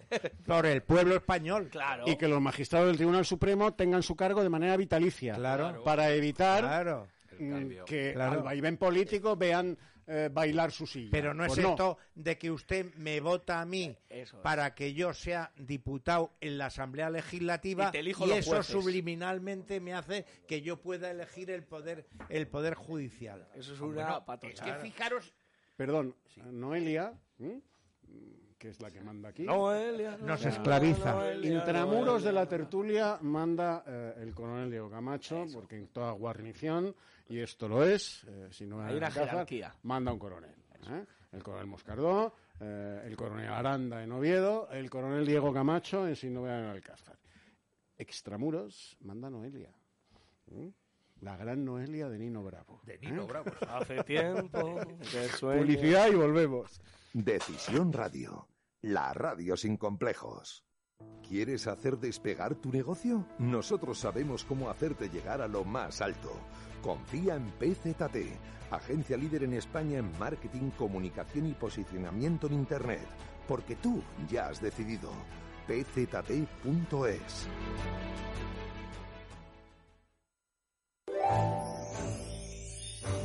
¿Te preocupa tener mal aliento? Dos cápsulas de iLive le eliminan en un momento. Contra el mal aliento iLive en farmacias y para farmacias. Producto 100% español. y 100% natural.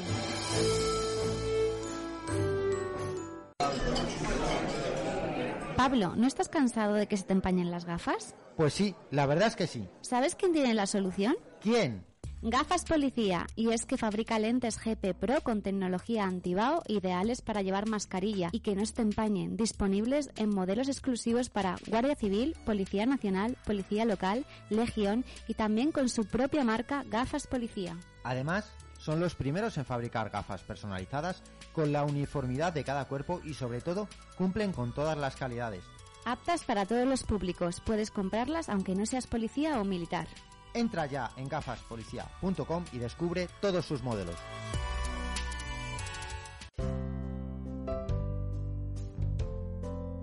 ¿Eres empresario, pymes o autónomos? Anúnciate con nosotros y forma parte de Decisión Radio. Ponte en contacto con nosotros al correo hola arroba decisionradio.com. Decídete por nosotros. Doctor García Nieto, de Dentino Odontólogos. La salud no tiene precio, pero sí tiene un coste, y siempre su tratamiento es único. Su salud no está en oferta. Más de 100.000 tratamientos nos avalan y colaboramos con sociedades médicas. Poder reír, comer, relacionarse, llámenos 91 578 1311. Dentino Odontólogos, Jorge Juan 83 y feliz sonrisa. Family Social Care es un compromiso. Damos a nuestros clientes un trato personalizado, ajustado a sus necesidades reales. Ayuda a domicilio y servicio doméstico gestionado desde un doble punto de vista, humano y profesional. Te esperamos en familysocialcare.com. Highest Consultores, la primera consultora estratégica especializada en mejorar la gestión, planificación y organización de empresas. ¿Preparado para llegar a la cumbre? Te acompañamos. Todo en www.highestconsultores.com.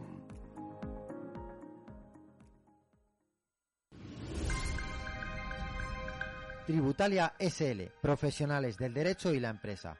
Somos un importante despacho de abogados y economistas con amplia trayectoria profesional. Especialistas en derecho mercantil, civil, laboral y asesoramiento tributario. Nos avalan más de 25 años de experiencia asesorando y solucionando problemas a empresas y a particulares.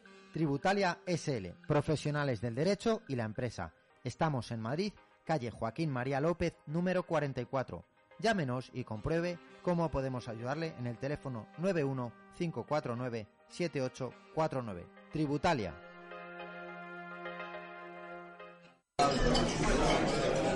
Pablo, ¿no estás cansado de que se te empañen las gafas? Pues sí, la verdad es que sí. ¿Sabes quién tiene la solución? ¿Quién? Gafas Policía, y es que fabrica lentes GP Pro con tecnología antibao ideales para llevar mascarilla y que no se te empañen, disponibles en modelos exclusivos para Guardia Civil, Policía Nacional, Policía Local, Legión y también con su propia marca Gafas Policía. Además, son los primeros en fabricar gafas personalizadas con la uniformidad de cada cuerpo y sobre todo cumplen con todas las calidades. Aptas para todos los públicos, puedes comprarlas aunque no seas policía o militar. Entra ya en gafaspolicía.com y descubre todos sus modelos.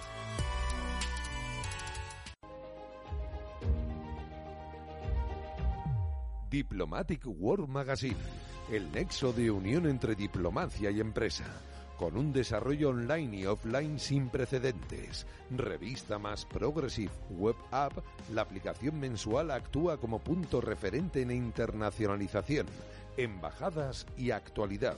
Si quieres estar informado de las noticias y eventos más importantes, regístrate en la web www.diplomaticworldmagazine.com y recibe la revista todos los meses. Te esperamos en nuestras redes sociales.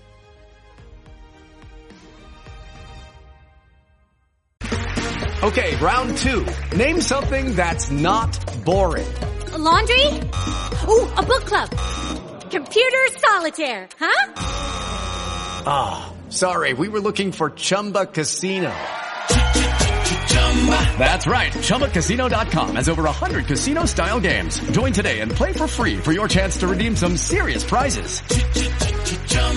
ChumbaCasino.com. No purchase necessary. Where prohibited by law. 18 plus terms and conditions apply. See website for details. ¿Necesitas ayuda? En O'Reilly Auto Parts te ayudamos. ¿Necesitas algún consejo? Te aconsejamos. Nuestros profesionales en autopartes están siempre disponibles para ayudarte a encontrar lo que necesites. Excelente servicio al cliente es solo una de las ventajas que ofrece O'Reilly Auto Parts. Los profesionales en autopartes. Auto Parts. Escúchanos en Madrid en el 102.1.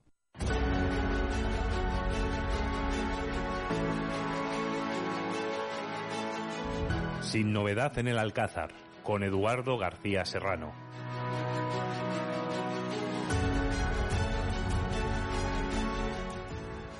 Bueno, pues estábamos en pleno debate eh, constitucional, mm, no solo antes de irnos a la publicidad, sino mientras eh, sonaba en antena la publicidad. El coronel Diego Camacho ha hecho un repaso eh, de lo que la Constitución... Incompleto. eh, incompleto. Es que, que si no nos iríamos hasta las dos No, de la eh, mañana. Eduardo, es que vamos a ver, eh, es una tendencia de echar la culpa a, textos que pueden ser imperfectos, porque yo no conozco, bien es cierto que no conozco todas las constituciones del mundo, pero conozco a unas cuantas. Y no hay un texto perfecto, porque la labor de un ser humano siempre es mejorable. Entonces, lo que pasa en España con la Constitución no es que sea mala Constitución, aunque eh, de pronto se diga, bueno, pues es que mm, ahora se está viviendo el resultado de las autonomías. Bueno, muy bien, pero es que el tema de las autonomías, tal como se ve en la Constitución, está por delante la soberanía nacional. Entonces, eh, quiero con esto decir que después llega la acción política de la gente que actúa en plan eh, egoísta o en plan sectario para su partido y se olvida la Constitución. ¿Tú te crees, vamos a ver, Josué, tú, tú que estás todos los días en la carrera de San Jerónimo, ¿tú te crees que en, en todos los grupos políticos se, mm, se vislumbra o se nota en la forma de hablar o de actuar respeto hacia la Constitución española, que es lo que está en, vigor? absoluto. Hubo una época que a Pablo Iglesias le gustaba mucho sacar la Constitución y la sacaba como, a- como hace Maduro. Es, es un estilo muy en ese sentido. Y yo no le voy a echar la culpa a los textos ni tal, pero me lo de nacionalidades se lo pudieran haber ahorrado, ¿no? Ese, ese Pero eso tal- una constitución, Constitución. cuando es que una constitución no debe ¿no? ser entronizada en una hornacina. Es decir, un país, una comunidad política hace una constitución, algo no funciona, se modifica. Es decir, ¿cuántas enmiendas tiene la Constitución de Estados Unidos, que es la más antigua? Sí, pero en España eso no sucede, Diego. Bueno, Claro, pero, no, pero que se puede hacer. Mira, el otro día, eh, vamos, la, la semana pasada, hacíamos aquí un repaso eh, de manos de nuestro eh, abogado, Luis Sánchez de Movillán, de los códigos penales de toda Europa respecto al delito de sedición, que ha sido eliminado por vía de urgencia para echarle esa carnaza a la pocilga separatista catalana y vasca. Hasta Bulgaria hablamos. Eh, Y el vamos a ver, eso que nos explica a tenor- el otro a día ten- dónde está el núcleo a tenor de esas En el constituciones- señor presidente del gobierno miente a la opinión Sí, pública española pero- pero- diciendo que nos vamos a armonizar con nuestro entorno y aquí se le lee nuestro entorno y se ve que el, que el presidente del gobierno está mintiendo. Pero es que, Entonces, el vamos a ver, problema- eh, eh, eh, y, y planteo y, y vamos por orden. Después del coronel Diego Camacho, mm, Pedro, eh, el doctor y, y los demás. Eh, vamos a ver, mm, la- esa constitución que tú defiendes con toda legitimidad y con el valor que te caracteriza, el texto constitucional, es un texto que comparado con las constituciones del resto de Europa, ampara, protege, financia y le da vitola de democráticos a partidos que quieren destruir la nación española. no protege el terrorismo. En la Constitución no, no, española. no, protege No. la ideología separatista, No, no, no. que puede No, ser no, no, democráticamente expresada. Luego es una constitución que No, deja, el- que deja a la patria, Diego, la deja sin sistema No, inmunológico. eh, Eduardo, antes de, de consagrar las eh, comunidades autónomas, consagra la soberanía nacional. Sí. ¿Vale? Que está en, el, en un artículo dogmático de la Constitución. Entonces, ¿Se puede otra soplar y succionar otra- a la otra- vez? No. no, no, no. Otra cosa es que aparezca, perdona, que aparezca en Cataluña un señor que se llama Jordi Puyol, que entonces llega a un acuerdo con los poderes centrales de Madrid, digamos, para mirar a otro lado vía corrupción del 3% o del 25% a cambio de eh, empezar a extender la marcha de aceite. Es decir, la labor política de deconstrucción de España y de eh, la balcanización de España es una, eh, en mi opinión, claro, es una culpabilidad achacable a personas que tienen y mente, no una vida en común, que es lo que fue el intento. Si la estamos de acuerdo. Diego. Pues ya está. Pero, pero, pero, pero eso la Constitución política y democráticamente lo ampara. Siempre que se defienda por vías democráticas el derecho a la secesión. Que no, que no. Sí, que no, que hay sí, puesto que autoriza a los partidos Vamos separatistas Hay y un artículo nacionalistas. 9.3 que dice interdicción de la arbitrariedad de los poderes públicos. Dice una cosa y la contraria. sí, no, la cuest- no, no, no, perdona. La interdicción de la arbitrariedad de los poderes públicos quiere decir que cuando el primer alcalde de Cataluña quita la bandera de España del balcón y la, eh, y la Generalidad quita la bandera española del eh, este de la Generalidad, eh, lo hace arbitrariamente y no se eche- le echa la no fiscalía. nada. Pero bueno, pero eso no, No es culpa de la. Constitución. El, el término que tú has sacado, perdóname, Florencia, el término que tú has sacado. eh, España está formada por eh, provincias, regiones y nacionalidades. Mire usted, eh, volvemos a lo que decía antes Pedro, a los padres de las constituciones, el abate Seyés. La nacionalidad, Eduardo, estamos diciendo la nacionalidad es una cualidad que solo otorga la nación, única y exclusivamente. No la otorga una región. Exactamente. Y está en la Constitución viene que esa Con el agravante además de que no dice son nacionalidades tal, tal y tal territorio. Pero Lo deja al albur pero- de la interpretación es- de cada mandarín autonómico para proclamar nación su territorio. Pero la soberanía, que es lo que sustenta la nacionalidad, está en manos del el pueblo español. Y te digo más. Pero no puede haber una el soberanía español, compartida El entre- español es la lengua de la que todo ciudadano tiene el derecho de conocer y la, obli- la obligación de conocer y el derecho a utilizar. ¿Y qué está Se cumple en? Cataluña, se cumple en Baleares, se cumple en No Valencia. se cumple, pero no es culpa de la Constitución. ¿Cómo que no? A ver, No, Un es culpa de que llega un político que llega y, y negocia con un tipo regional y entonces a cambio de determinados votos en presupuestos o en donde sea, Mira. el poder central abdica de su obligación. Y su obligación, perdona, Eduardo, su obligación no es imponer el 25% en las escuelas como en una sentencia del Tribunal Supremo. Su obligación está en obligar a que todo el mundo, todo el mundo tenga el derecho a conocer el español. Todo el mundo. Bueno, La obligación, perdona, Diego, la obligación. La obligación. La obligación constitucional. Sí. Todos Bueno. tienen la obligación de conocerlo y el derecho a usarlo. Claro, y el derecho a usarlo, claro que sí. Pero la obligación de conocerlo. De conocerlo. ¿Y cómo Claro. se cumple esa obligación? No, no, ¿quién en el cole, pero quién- en quién el instituto. desvirtúa eso? Exacto. ¿Quién desvirtúa eso? A ver, Eh, un ejemplo.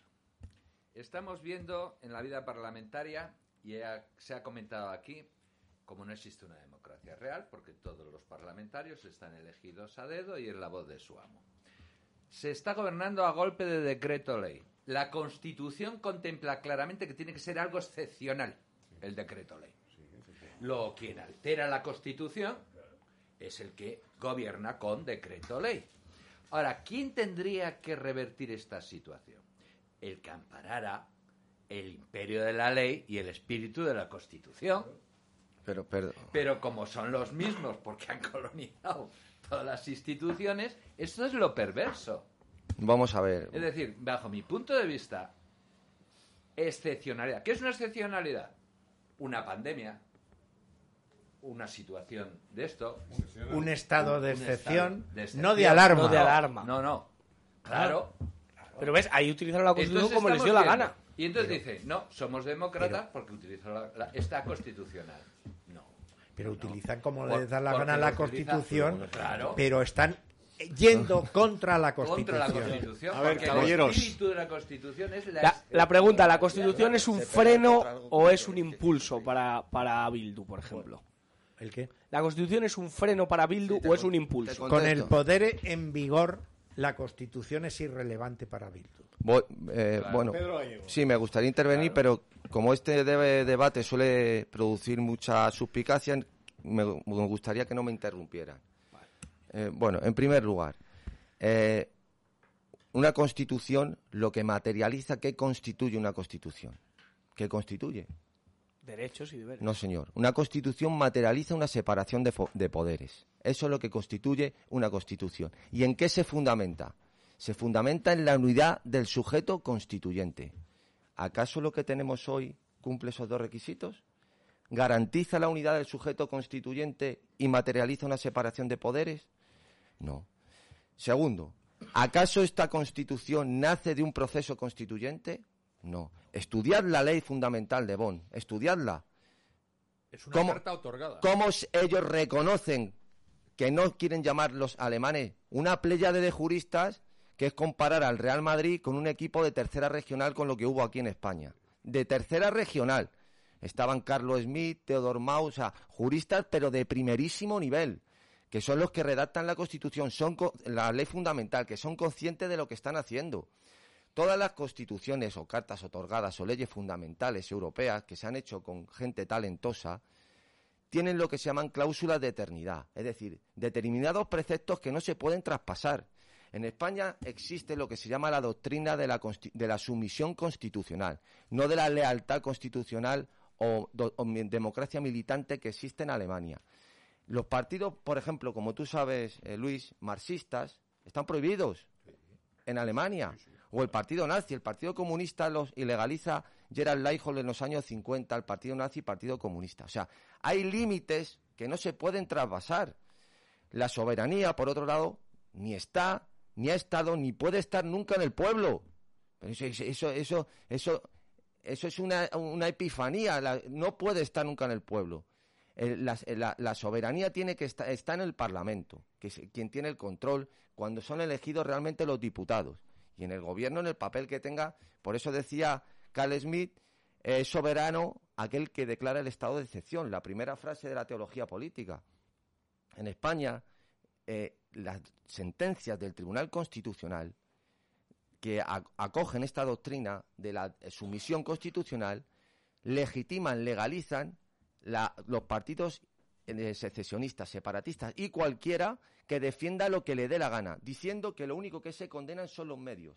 Por eso HB no se ile- ilegaliza por las ideas que defendía, sino por los medios utilizados. Todo el asunto del Gara, la- las relaciones con ETA y toda esa cuestión.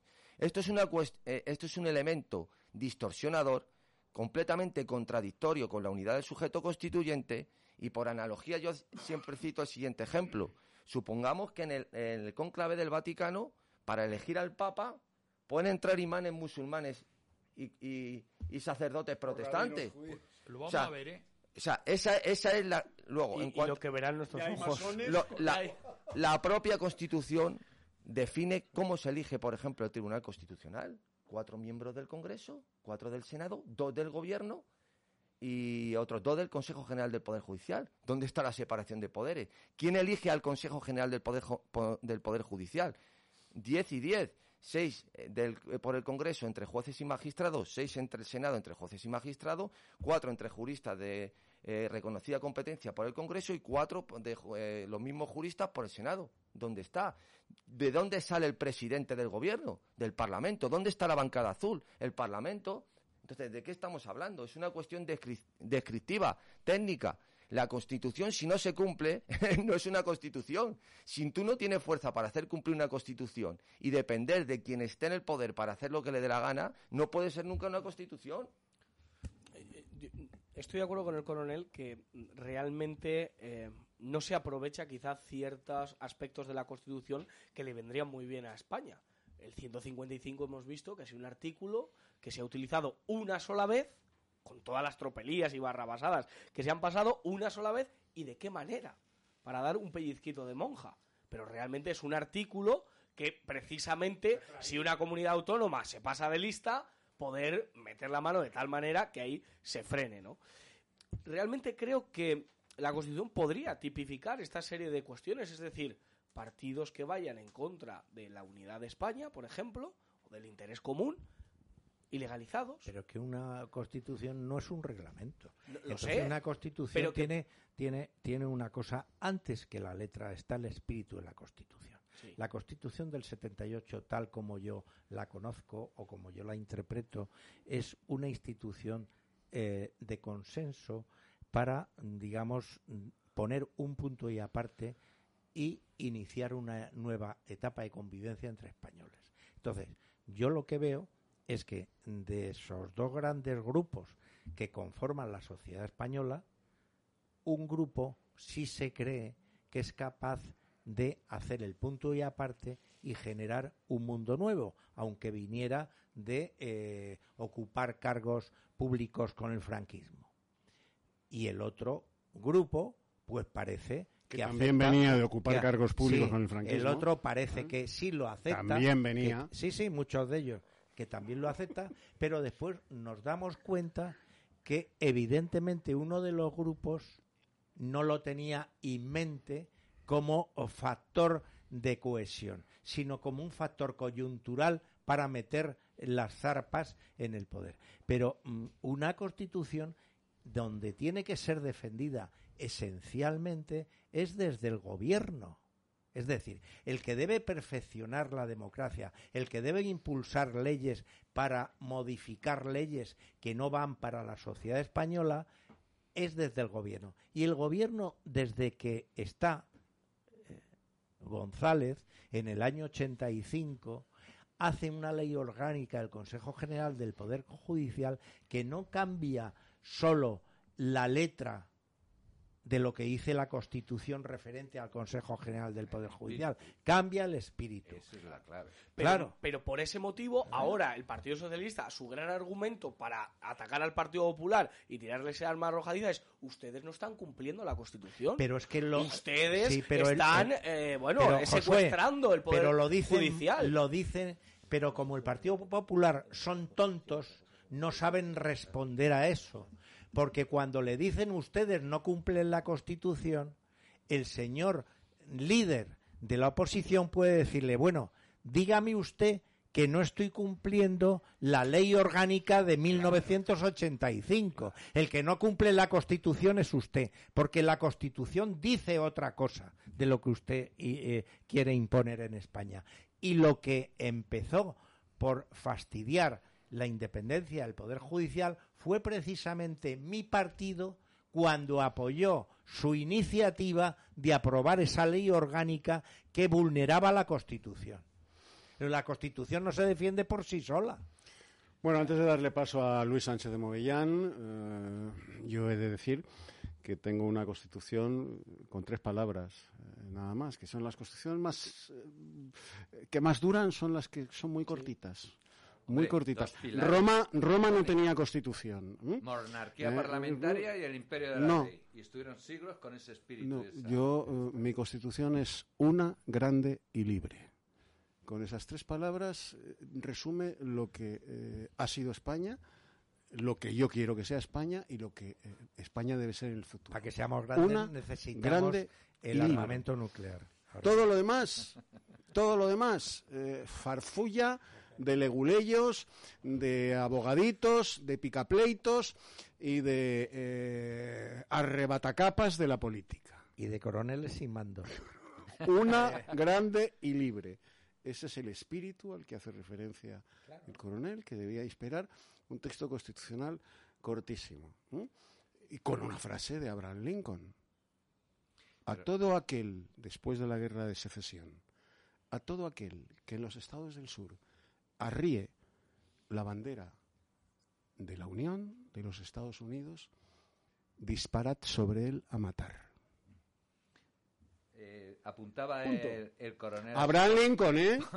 Abraham Lincoln, por lo ¿eh? paradigma de los demócratas. Que lo que hubiéramos Lo que no dijo es aquel que izara también la bandera de la Confederación que dispare. Hubiéramos- Y se hizo la bandera de la Confederación. hubiéramos necesitado que los tercios se fueran actualizando. Y fuera Es que es así de ahora simple. armas nucleares en lugar de la espada.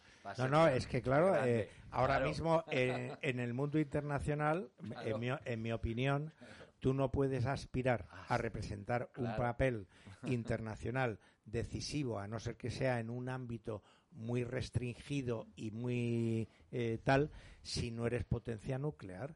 Claro. Es que España, España en el año 73, con la muerte de Carrero, se impidió que accediera a ser potencia Claro sí. nuclear. Por eso mataron a Carrero. Con la promesa, que hay que decir, con la promesa de Estados Unidos de que siempre Estados Unidos defendería la integridad territorial de España si España firmaba los acuerdos de no proliferación nuclear.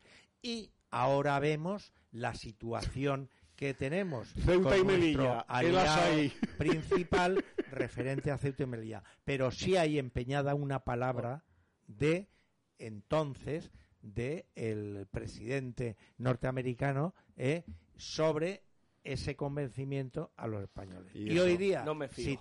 Sí, eh, no, no, y eso sí. los demócratas españoles se lo han creído. Claro, ¿Mm? se lo han creído. claro. porque Por como, como la mayoría de ellos no saben historia. Por ¿Mm? cierto, coronel, ¿Eh? No, no, y los tercios actuales también se lo han creído. Eso fue una cosa, por ejemplo, que intentaron e intentaron con De Gaulle en Francia y no Y dijo- transigió. y dijo que no. No transigió. Cuando los Estados Pero- Unidos te promete eso, es. eh, y, y los que ahora se lamentan, ¿eh? A mí me recuerdan al, al pobre de Francisco I, el rey de Francia, cuando en la batalla de Pavía lo hace prisionero y lo trae a Madrid, al castillo de los Lujanes, el emperador Carlos. Y entonces el, el- el pobre Francisco I se lamentaba, como la zarzamora, ¿eh? por los rincones del castillo de los Lujanes, el emperador, antes de la batalla de Pavía, me engañó más de diez veces. Se le comunica a Carlos eh, I el lamento de la zarzamora, Francisco I, y dice el emperador, que entonces tenía mucho más poder que cualquier presidente de los Estados Unidos de hoy, dice, ¿cómo que diez veces? Miente como un bellaco, el de puta. Le engañé más de cien. Le engañé más de cien. Bueno, pues, pues Estados Unidos los engañó y los demócratas... Era un débil. Le perdonó. Los demócratas aplaudiendo, pues nada, tira que te va. grave Una, grande y libre. Le quiero preguntar al coronel antes de nada No sé si estás de acuerdo. que la próxima ronda del Mundial nos enfrentamos con Marruecos, que con quién irá Pedro Sánchez. Con Marruecos no te Eh, quepa la menor. Marruecos. Es Bueno. más, yo estoy convencido que el tirano marroquí eh, le ha ah, exigido a Pedro Sánchez la derrota de la Roja, eh, porque si no, mira lo que tenemos aquí de, de Begoña, mira lo que tenemos aquí de Begoña. ¿Eh?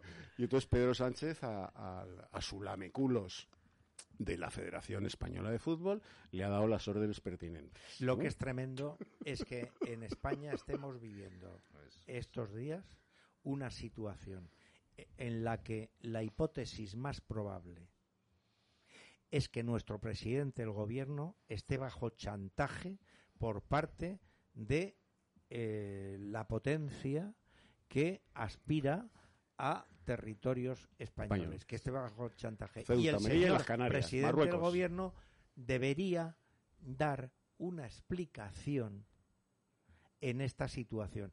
Y si no sabe dar esa explicación, debería irse. Un país no puede tener a su primer ministro bajo chantaje. Y si no es ese chantaje, que lo explique. Pues a las dos opciones, mi queridísimo Diego, espera sentadito. Que va- Espera este sentadito programa- porque vas a pillar En agujetas. este programa Para yo nuestros he leído oyentes- prensa argelina y marroquí Sí, señor. diciendo exactamente cuál era el chantaje. Y me remito a los podcasts que están grabados. Sí, sí, sí, sí. Lean la prensa marroquí, concretamente el diario, hay versión en español, Ruivan, eh, calle 20, y lo dice muy Bueno, sí, claramente. pero Clarísimamente. que, que lo Está publicado. el presidente, que los eh, razón de más para que lo explique. Y además tengo que decir para nuestros oyentes que no nos están viendo que desde que he entrado al programa estoy sentado. Pero hombre, y, y ocasión de oro, eh, ocasión de oro para que el lambán de turno le pida explicaciones y no se humille. Sí, ahora hablaremos del lambán. De turno, ya mi esperanza celta acabado, eh, de reconocerlo. Si tenía alguna esperanza. Bueno, Luis, nos tenemos que ir a publicidad, pero después de publicidad te quiero oír que llevas, Sí, alguna cosa que ha dicho. llevas más callado que las pilingues en cuaresma. y- Sí, no, no estoy como Lambán, no, no, no. No estoy como Lambán. no. Pero, pero he de decir antes en una publicidad que yo me emocioné y en- le vi el, el cachirulo a Lambán, se puso el cachirulo de los, de los héroes aragoneses de la, de la independencia cuando habló de, de Pedro Sánchez y de Javier Fernández. Y ahora anda reculando, babeando, pidiendo perdón, que Pili- humillándose, arrastrándose. Hay que joderse, cállate, Lambán. Pili Alegría le llamó a capítulo porque dijo Al- de 11 a 11 y media va a comparecer el señor Lambán que tiene que contar algo. Tiene que contar algo. había Ala. llamado y ha dicho, "Tss, Firmes. Sal a lamerle el culito a Pedro Sánchez a decir que te habías pasado con el vino de Cariñena, ¿eh? que se te había ido la mano. Pero yo lo del chantaje, lo del chantaje a la presidencia del gobierno, Luis, eh, yo lo recordaría para nuestros oyentes en, en, en términos eh, esquemáticos, porque claro. Pues muy claro, lo dijo la prensa. Luigi, a la vuelta. A la vuelta. A la vuelta de publicidad, palabrita, vuelvo a repetir, del niño Jesús que está a punto de nacer, todo tuyo. Publicidad y volvemos. Decisión Radio, la radio sin complejos. ¿Quieres hacer despegar tu negocio? Nosotros sabemos cómo hacerte llegar a lo más alto. Confía en PZT, agencia líder en España en marketing, comunicación y posicionamiento en Internet, porque tú ya has decidido. pzt.es.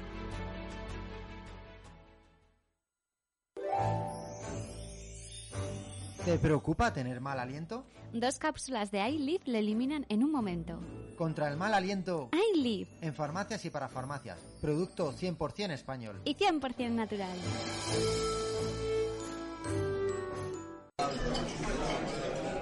Pablo, ¿no estás cansado de que se te empañen las gafas? Pues sí, la verdad es que sí. ¿Sabes quién tiene la solución? ¿Quién? Gafas Policía, y es que fabrica lentes GP Pro con tecnología antibao ideales para llevar mascarilla y que no se te empañen, disponibles en modelos exclusivos para Guardia Civil, Policía Nacional, Policía Local, Legión y también con su propia marca Gafas Policía. Además, son los primeros en fabricar gafas personalizadas con la uniformidad de cada cuerpo y sobre todo cumplen con todas las calidades. Aptas para todos los públicos, puedes comprarlas aunque no seas policía o militar. Entra ya en gafaspolicia.com y descubre todos sus modelos.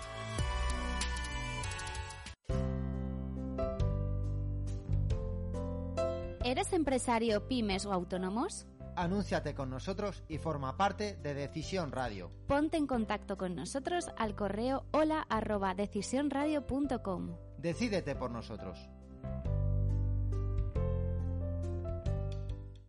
Doctor García Nieto, de Dentino Odontólogos. La salud no tiene precio, pero sí tiene un coste, y siempre su tratamiento es único. Su salud no está en oferta. Más de 100.000 tratamientos nos avalan y colaboramos con sociedades médicas. Poder reír, comer, relacionarse, llámenos 91 578 1311. Dentino Odontólogos, Jorge Juan 83 y feliz sonrisa.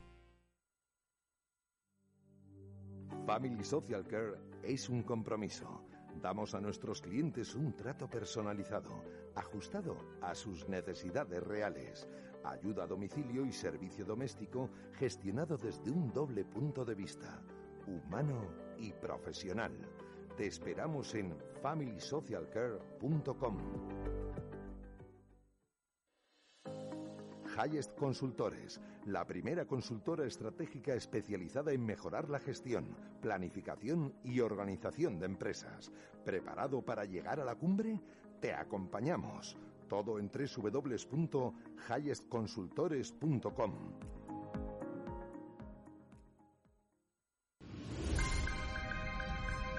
Tributalia SL, profesionales del derecho y la empresa.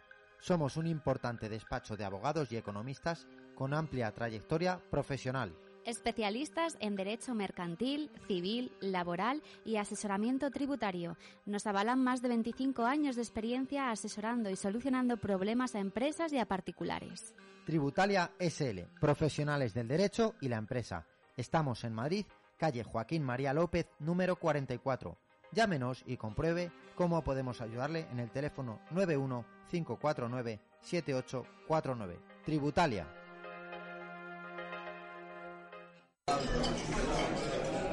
Pablo, ¿no estás cansado de que se te empañen las gafas? Pues sí, la verdad es que sí. ¿Sabes quién tiene la solución? ¿Quién? Gafas Policía, y es que fabrica lentes GP Pro con tecnología antibao ideales para llevar mascarilla y que no se te empañen, disponibles en modelos exclusivos para Guardia Civil, Policía Nacional, Policía Local, Legión y también con su propia marca Gafas Policía. Además, son los primeros en fabricar gafas personalizadas con la uniformidad de cada cuerpo y sobre todo cumplen con todas las calidades. Aptas para todos los públicos, puedes comprarlas aunque no seas policía o militar. Entra ya en gafaspolicía.com y descubre todos sus modelos.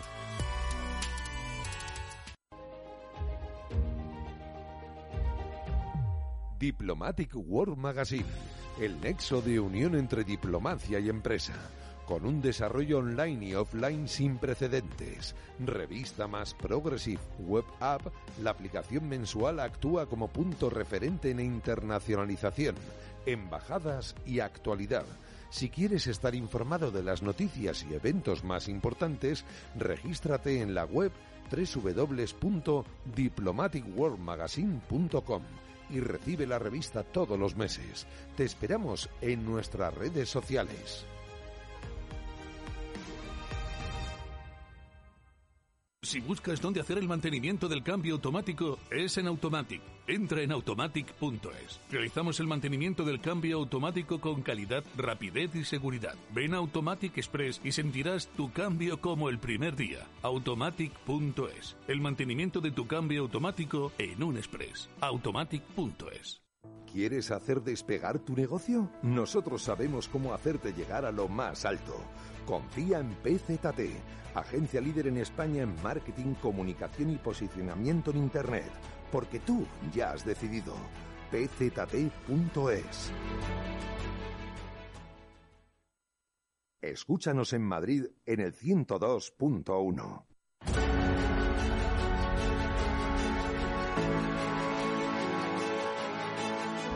Sin novedad en el Alcázar, con Eduardo García Serrano.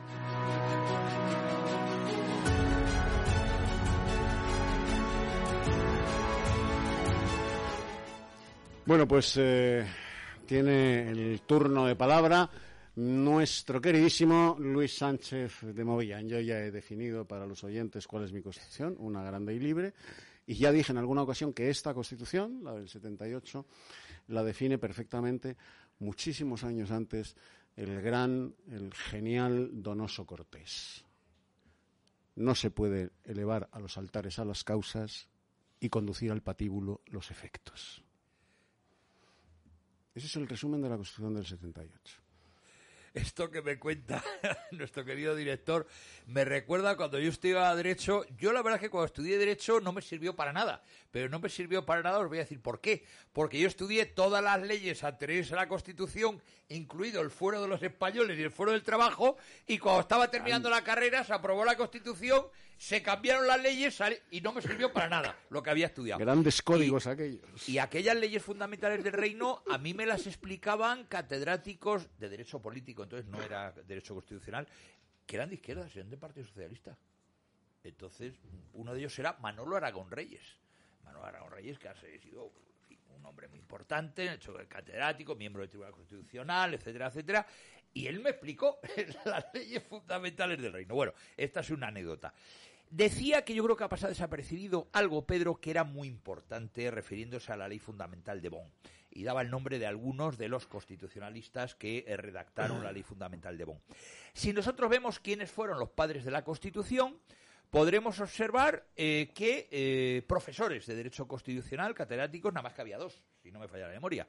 Manolo Fraga, por Acción po- por Alianza Popular, y Solet Turá, por el Partido Comunista. Pues PC Barba, que era el representante del PSOE, oiga, PC Barba en aquel momento era agregado, yo creo que no era catedrático todavía, era agregado de Filosofía del Derecho. Entonces está muy bien. Bueno, no digamos nada. Eh, Roca Ñuñén era un abogado de Barcelona. Y los otros, bueno, el otro era letrado del Consejo de Estado, Miguel Herrero de Miñón, pero no eran constitucionalistas y constitucionalistas de prestigio, que lo sabía en España. Y muchos de ellos daban clase en la universidad.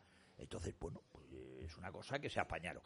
Con respecto a dónde se hizo la Constitución, pues yo siempre digo que es una Constitución. No hubo, dijo Pedro también otra cosa, era el otro que, que quería yo resaltar, que no hubo proceso constituyente, efectivamente. Ese fue un gran error porque hubo. un proceso gastroconstituyente.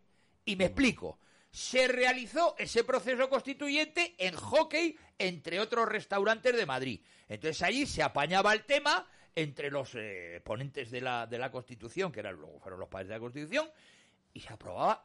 Y ni el resto de los diputados, cuando llegaban las cosas a discutir, a mí eso me lo ha contado Gonzalo Fernández de la Mora, que participó como eh, miembro de la Comisión Constitucional en aquel momento, porque él era diputado por Pontevedra. Y dice, no, no, aquello era perdónenme señores oyentes la expresión, un mamoneo en el cual cuando llegaban los jefes de fila que habían estado tomándose la comidona y el puro, Los padres eh, oye, hay que votar esto, pero oye, hay que votar esto y hay que votar esto. Por eso fue uno de los seis miembros que votó no de las Cortes. Decírselo Gonzalo- cada uno a vuestro rebaño. Gonzalo Fernández de la Mora Yo votó va a preguntar, ¿qué votasteis a la Constitución? Yo voté sí porque era una orden que dio el Partido Comunista y aquel entonces era militante. Yo del voté Partido no. Comunista. No, y no me equivoqué. Yo voté eh, sí, porque Esto es pensaba... por llamamiento con el Congreso. No, no, porque pensaba, evidentemente, que los políticos en plaza eh, tenían eh, el mismo deseo que yo de eh, poner punto y aparte a la guerra civil de nuestros padres, que era un tema que no se debía volver a repetir en España. Me he dado cuenta en la actualidad que había muchos que lo único que estaban esperando era un momento oportuno para ir por otro camino. Yo eh, toda mi vida he impulsado eso, pero mm, no porque a mí me pareciera la constitución perfecta, sino porque pensaba que era un punto de partida, no un punto final. Y no se tiene usted que justificar. Eso que dice el coronel es Yo verdad. Yo, voté en que- aquel que momento no, era, pero vamos. era militante del Partido Comunista de España, ya no en la clandestinidad. El porque- doctor Ay, Luis, Luis, Florentino No,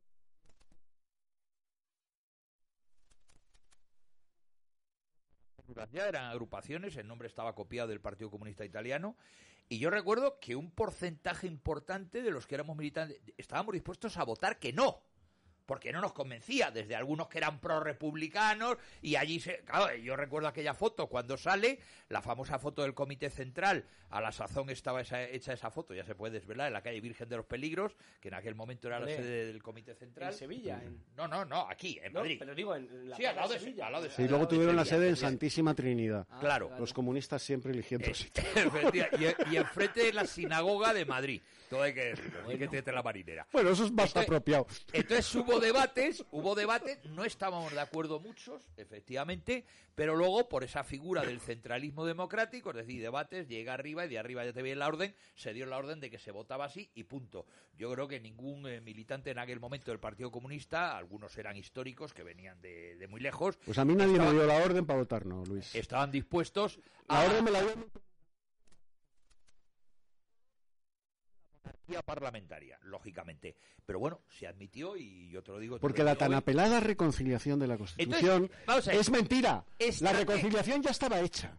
Claro, pero vamos en a el ver. pueblo la reconciliación entre los hijos Sí, sí, sí. y los nietos de los combatientes de ambos bandos. La sociedad española estaba reconciliada. ¿De qué se trataba? No de reconciliar a los partidos políticos, sino de agradar a los que perdieron la guerra y la paz, poniéndoles todo el caudal político, social y económico a su servicio. Es mentira, es una leyenda rosa. Vamos a ver. No se pero-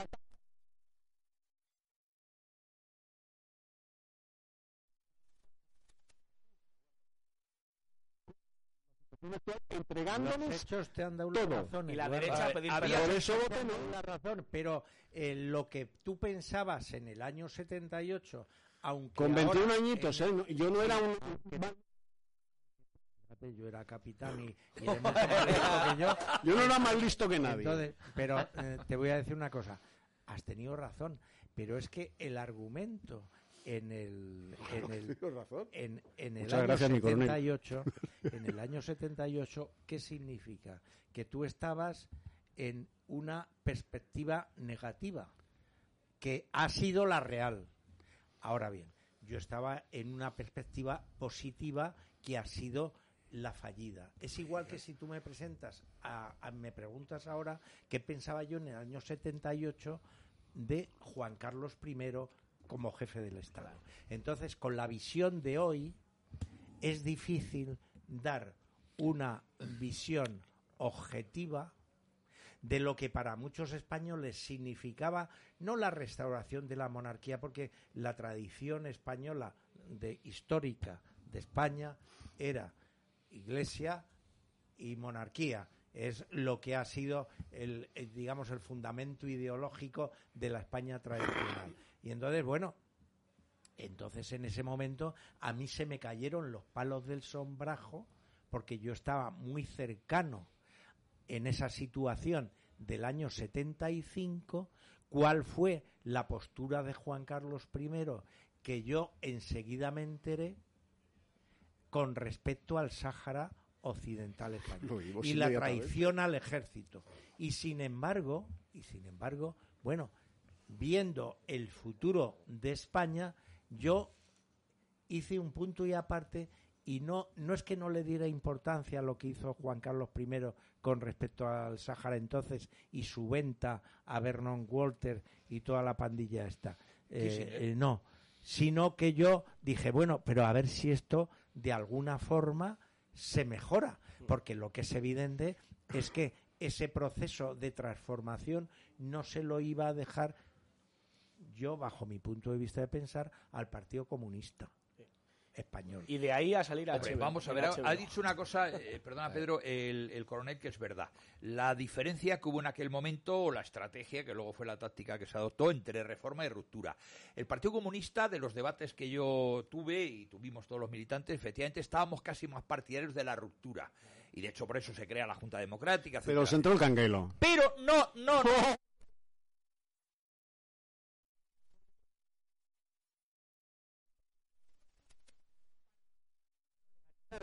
Y segundo, participar en la vida política. Entonces, como táctica, fue cuando se adoptó la posición de la reforma, que de hecho hubo una campaña que montó el Partido Comunista después de la guerra un de Franco, dato histórico. que un, fue camino de la amnistía, camino de la reconciliación. un dato histórico muy importante para conocimiento de nuestros oyentes. Si es en enero, febrero del año 80, en las fuerzas presentes en España de cara, ya está la Constitución marchando y tal, de cara al Partido Comunista, es que el Partido Comunista no se puede legalizar.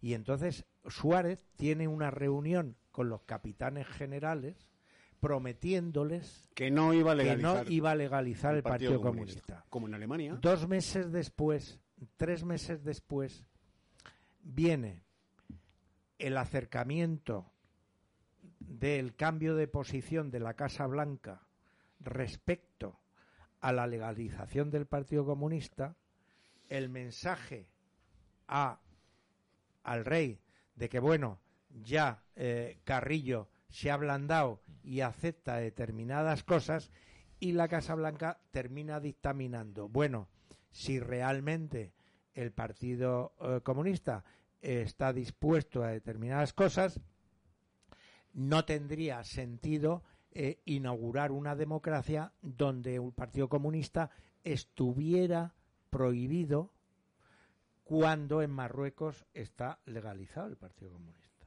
¿Vale?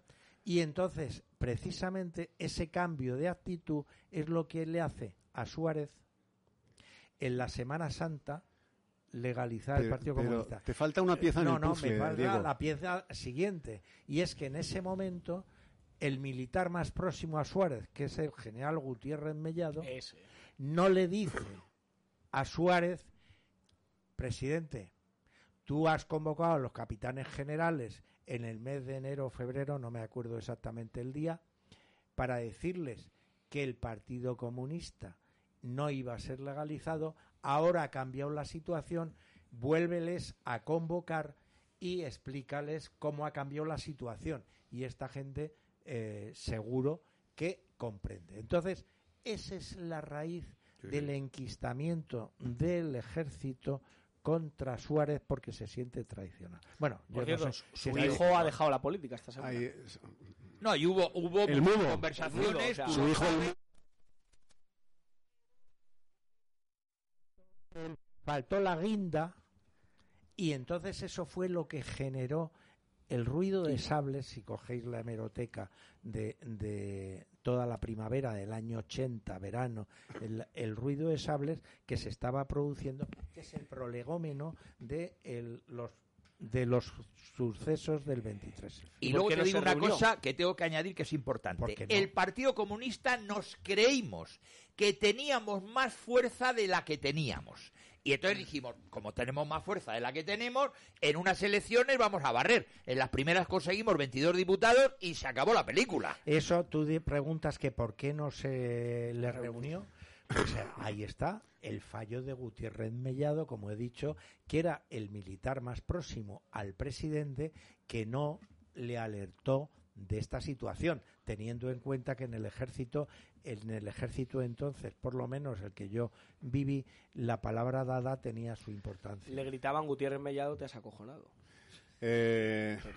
Pedro Gallego, Florencio García Nieto, el- la ficha del puzzle a la que yo me refería es eh, ese suceso todavía inexplicado que contribuye de manera eh, determinante a la legalización del Partido Comunista y a la beatificación social del Partido Comunista, que es el atentado Atocha. de Atocha. Sí, sí, ¿Mm? sí, claro. Atentado no suficientemente explicado, en virtud del cual ¿eh? los comunistas salen de las alcantarillas Son víctimas y de la resulta que los autores de Paracuellos del Jarama, de las checas de Madrid, de las checas de Barcelona, de las checas de Valencia, los autores de los crímenes más horrorosos perpetrados en la historia de Europa, del mundo y por supuesto de España, son vistos por la sociedad española como las pobres víctimas de los ultramontanos fascistas. Irene. Montero, otra que vez. no, claro. Y, y a ese blanqueamiento colaboraron muchas gentes que estaban que sí. integradas en el régimen. Yo recuerdo Qué perfectamente curioso aquel la figura de Antonio Pedro Rius, que era el decano del qué Colegio de curioso. Abogados de Madrid.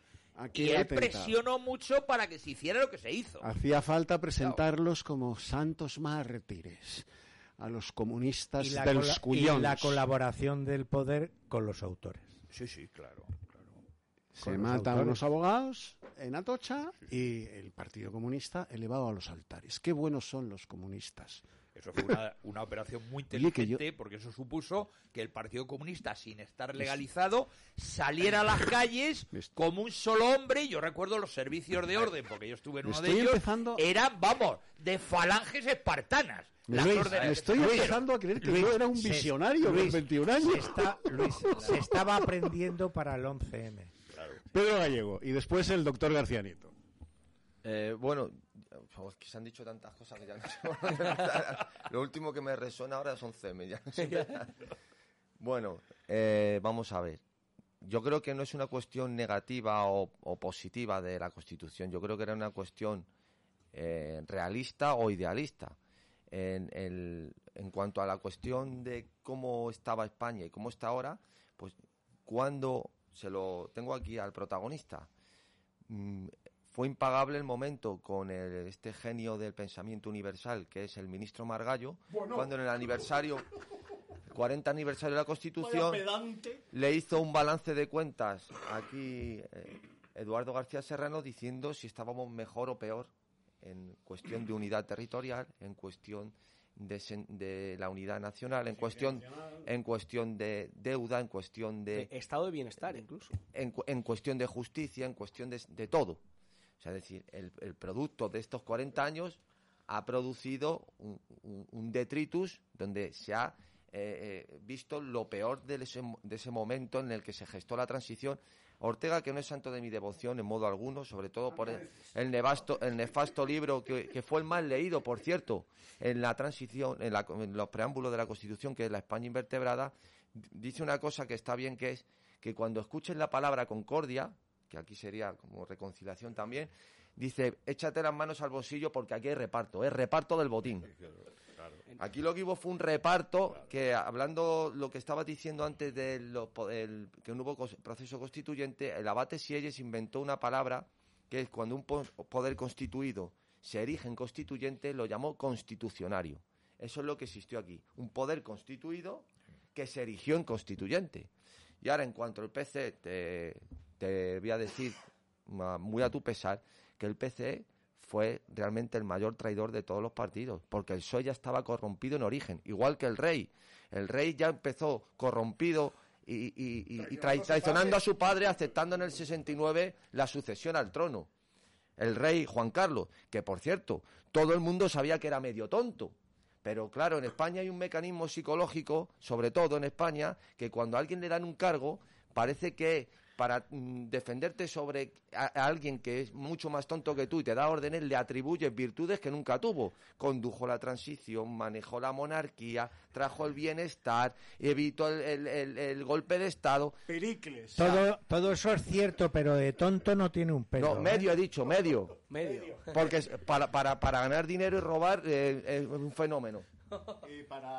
No, no, todos los políticos de la oligarquía para robar unos fenómenos todos. Por cierto, en Salamanca le hicieron una rotonda a Adolfo Suárez que reza la concordia fue posible. Y entonces le ponen la, Toma la cara de Concordia. Suárez en Salamanca. Toma Concordia. 32 niños expulsados de un colegio de La Salle por colgar una bandera Por cierto, de ha sido, España.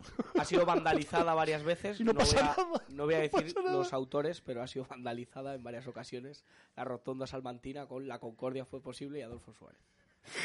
Florencio. A ver, eh, en el año 78 yo me abstuve, y me abstuve porque en el año 75-76 yo estuve estudiando en Lejona.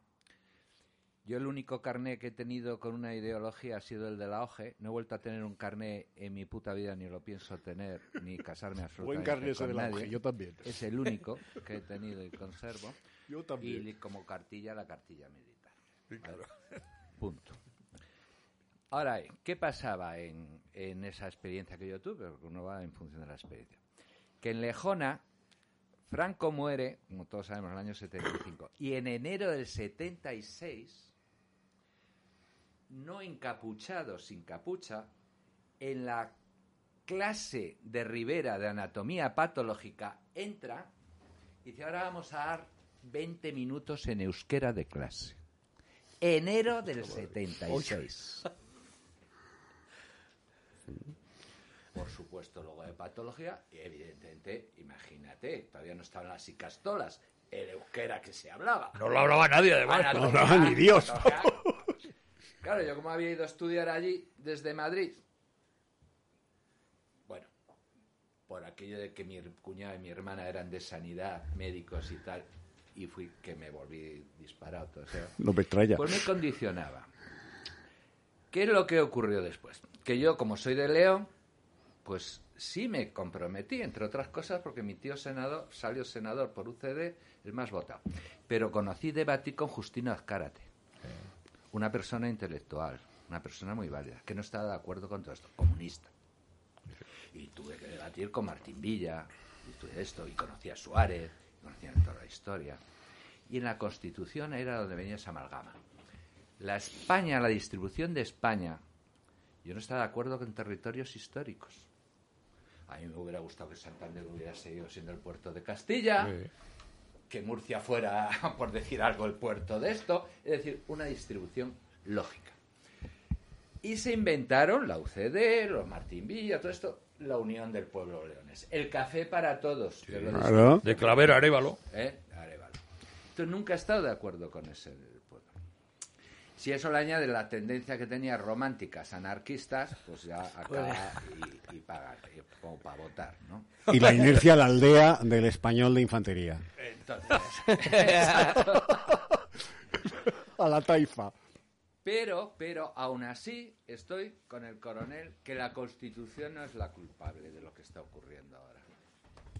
Independientemente que me abstuve. ¿Y entonces la culpa de Ahora- quién es? ¿De- ahora, ¿Del chachachá? La culpa La culpa es del chachachá. Joder. Del chachachá que nos gobierna.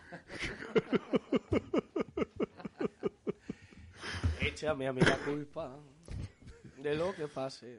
Pero ojo, que en aquella época decir las cosas claras en Lejona había que tener... Sí, sí, había que tener en fin, mm, reitero, voté que no, tenía 21 añitos y mm, después de la tertulia de hoy me siento, mm, después de lo que eh, me ha dicho el coronel Diego Camacho, eh, en tono elogioso, me siento un visionario. Y no, no, no, yo no era un visionario. Yo era un ganso de 21 años, como la mayoría de los españoles de mi edad, eh, pero que tenía ciertas lecturas, ciertas lecturas y cierta educación, como ha dicho el doctor García Nieto. Y el tiempo. Pues hombre, yo, yo me eduqué políticamente en los fuegos de campamento de la OGE, ¿eh? donde se nos hablaba de la patria, donde se nos hablaba de historia de España, donde se nos hablaba de- sobre todo de justicia social, ¿eh? sobre todo de justicia social. Derecho ¿eh? de los trabajadores. Derecho de los trabajadores. la vivienda, efectivamente. Y por eso sostengo que la reconciliación estaba hecha desde eh, finales de los 50, principios de los 60. Yo en la OGE, ¿eh? en mi escuadra, la escuadra Hernán Cortés de la Centuria Ramiro Ledesma Ramos, la escuadra Hernán Cortés la mandaba yo, éramos siete escuadristas, cinco hijos de combatientes del Ejército Rojo. Solo dos, un servidor y otro más, hijos de combatientes del Ejército Nacional. ¿Me quieren ustedes decir si no estaba hecha la reconciliación? En mi escuadra había cinco chicos de mi edad, que eran todos ellos, los cinco hijos de No combatientes del Ejército Rojo.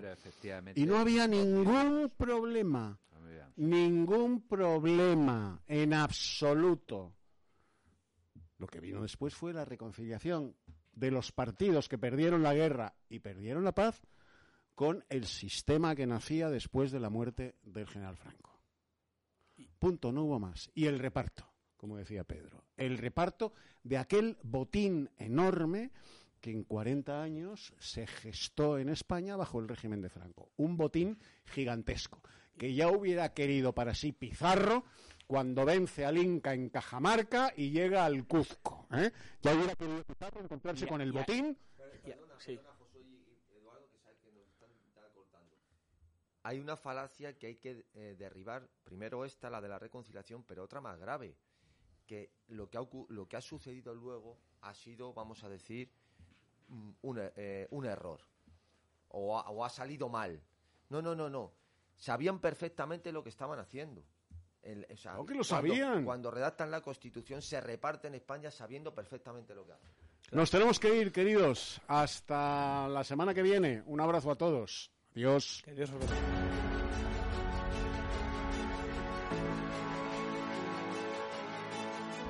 Sin novedad en el Alcázar, con Eduardo García Serrano.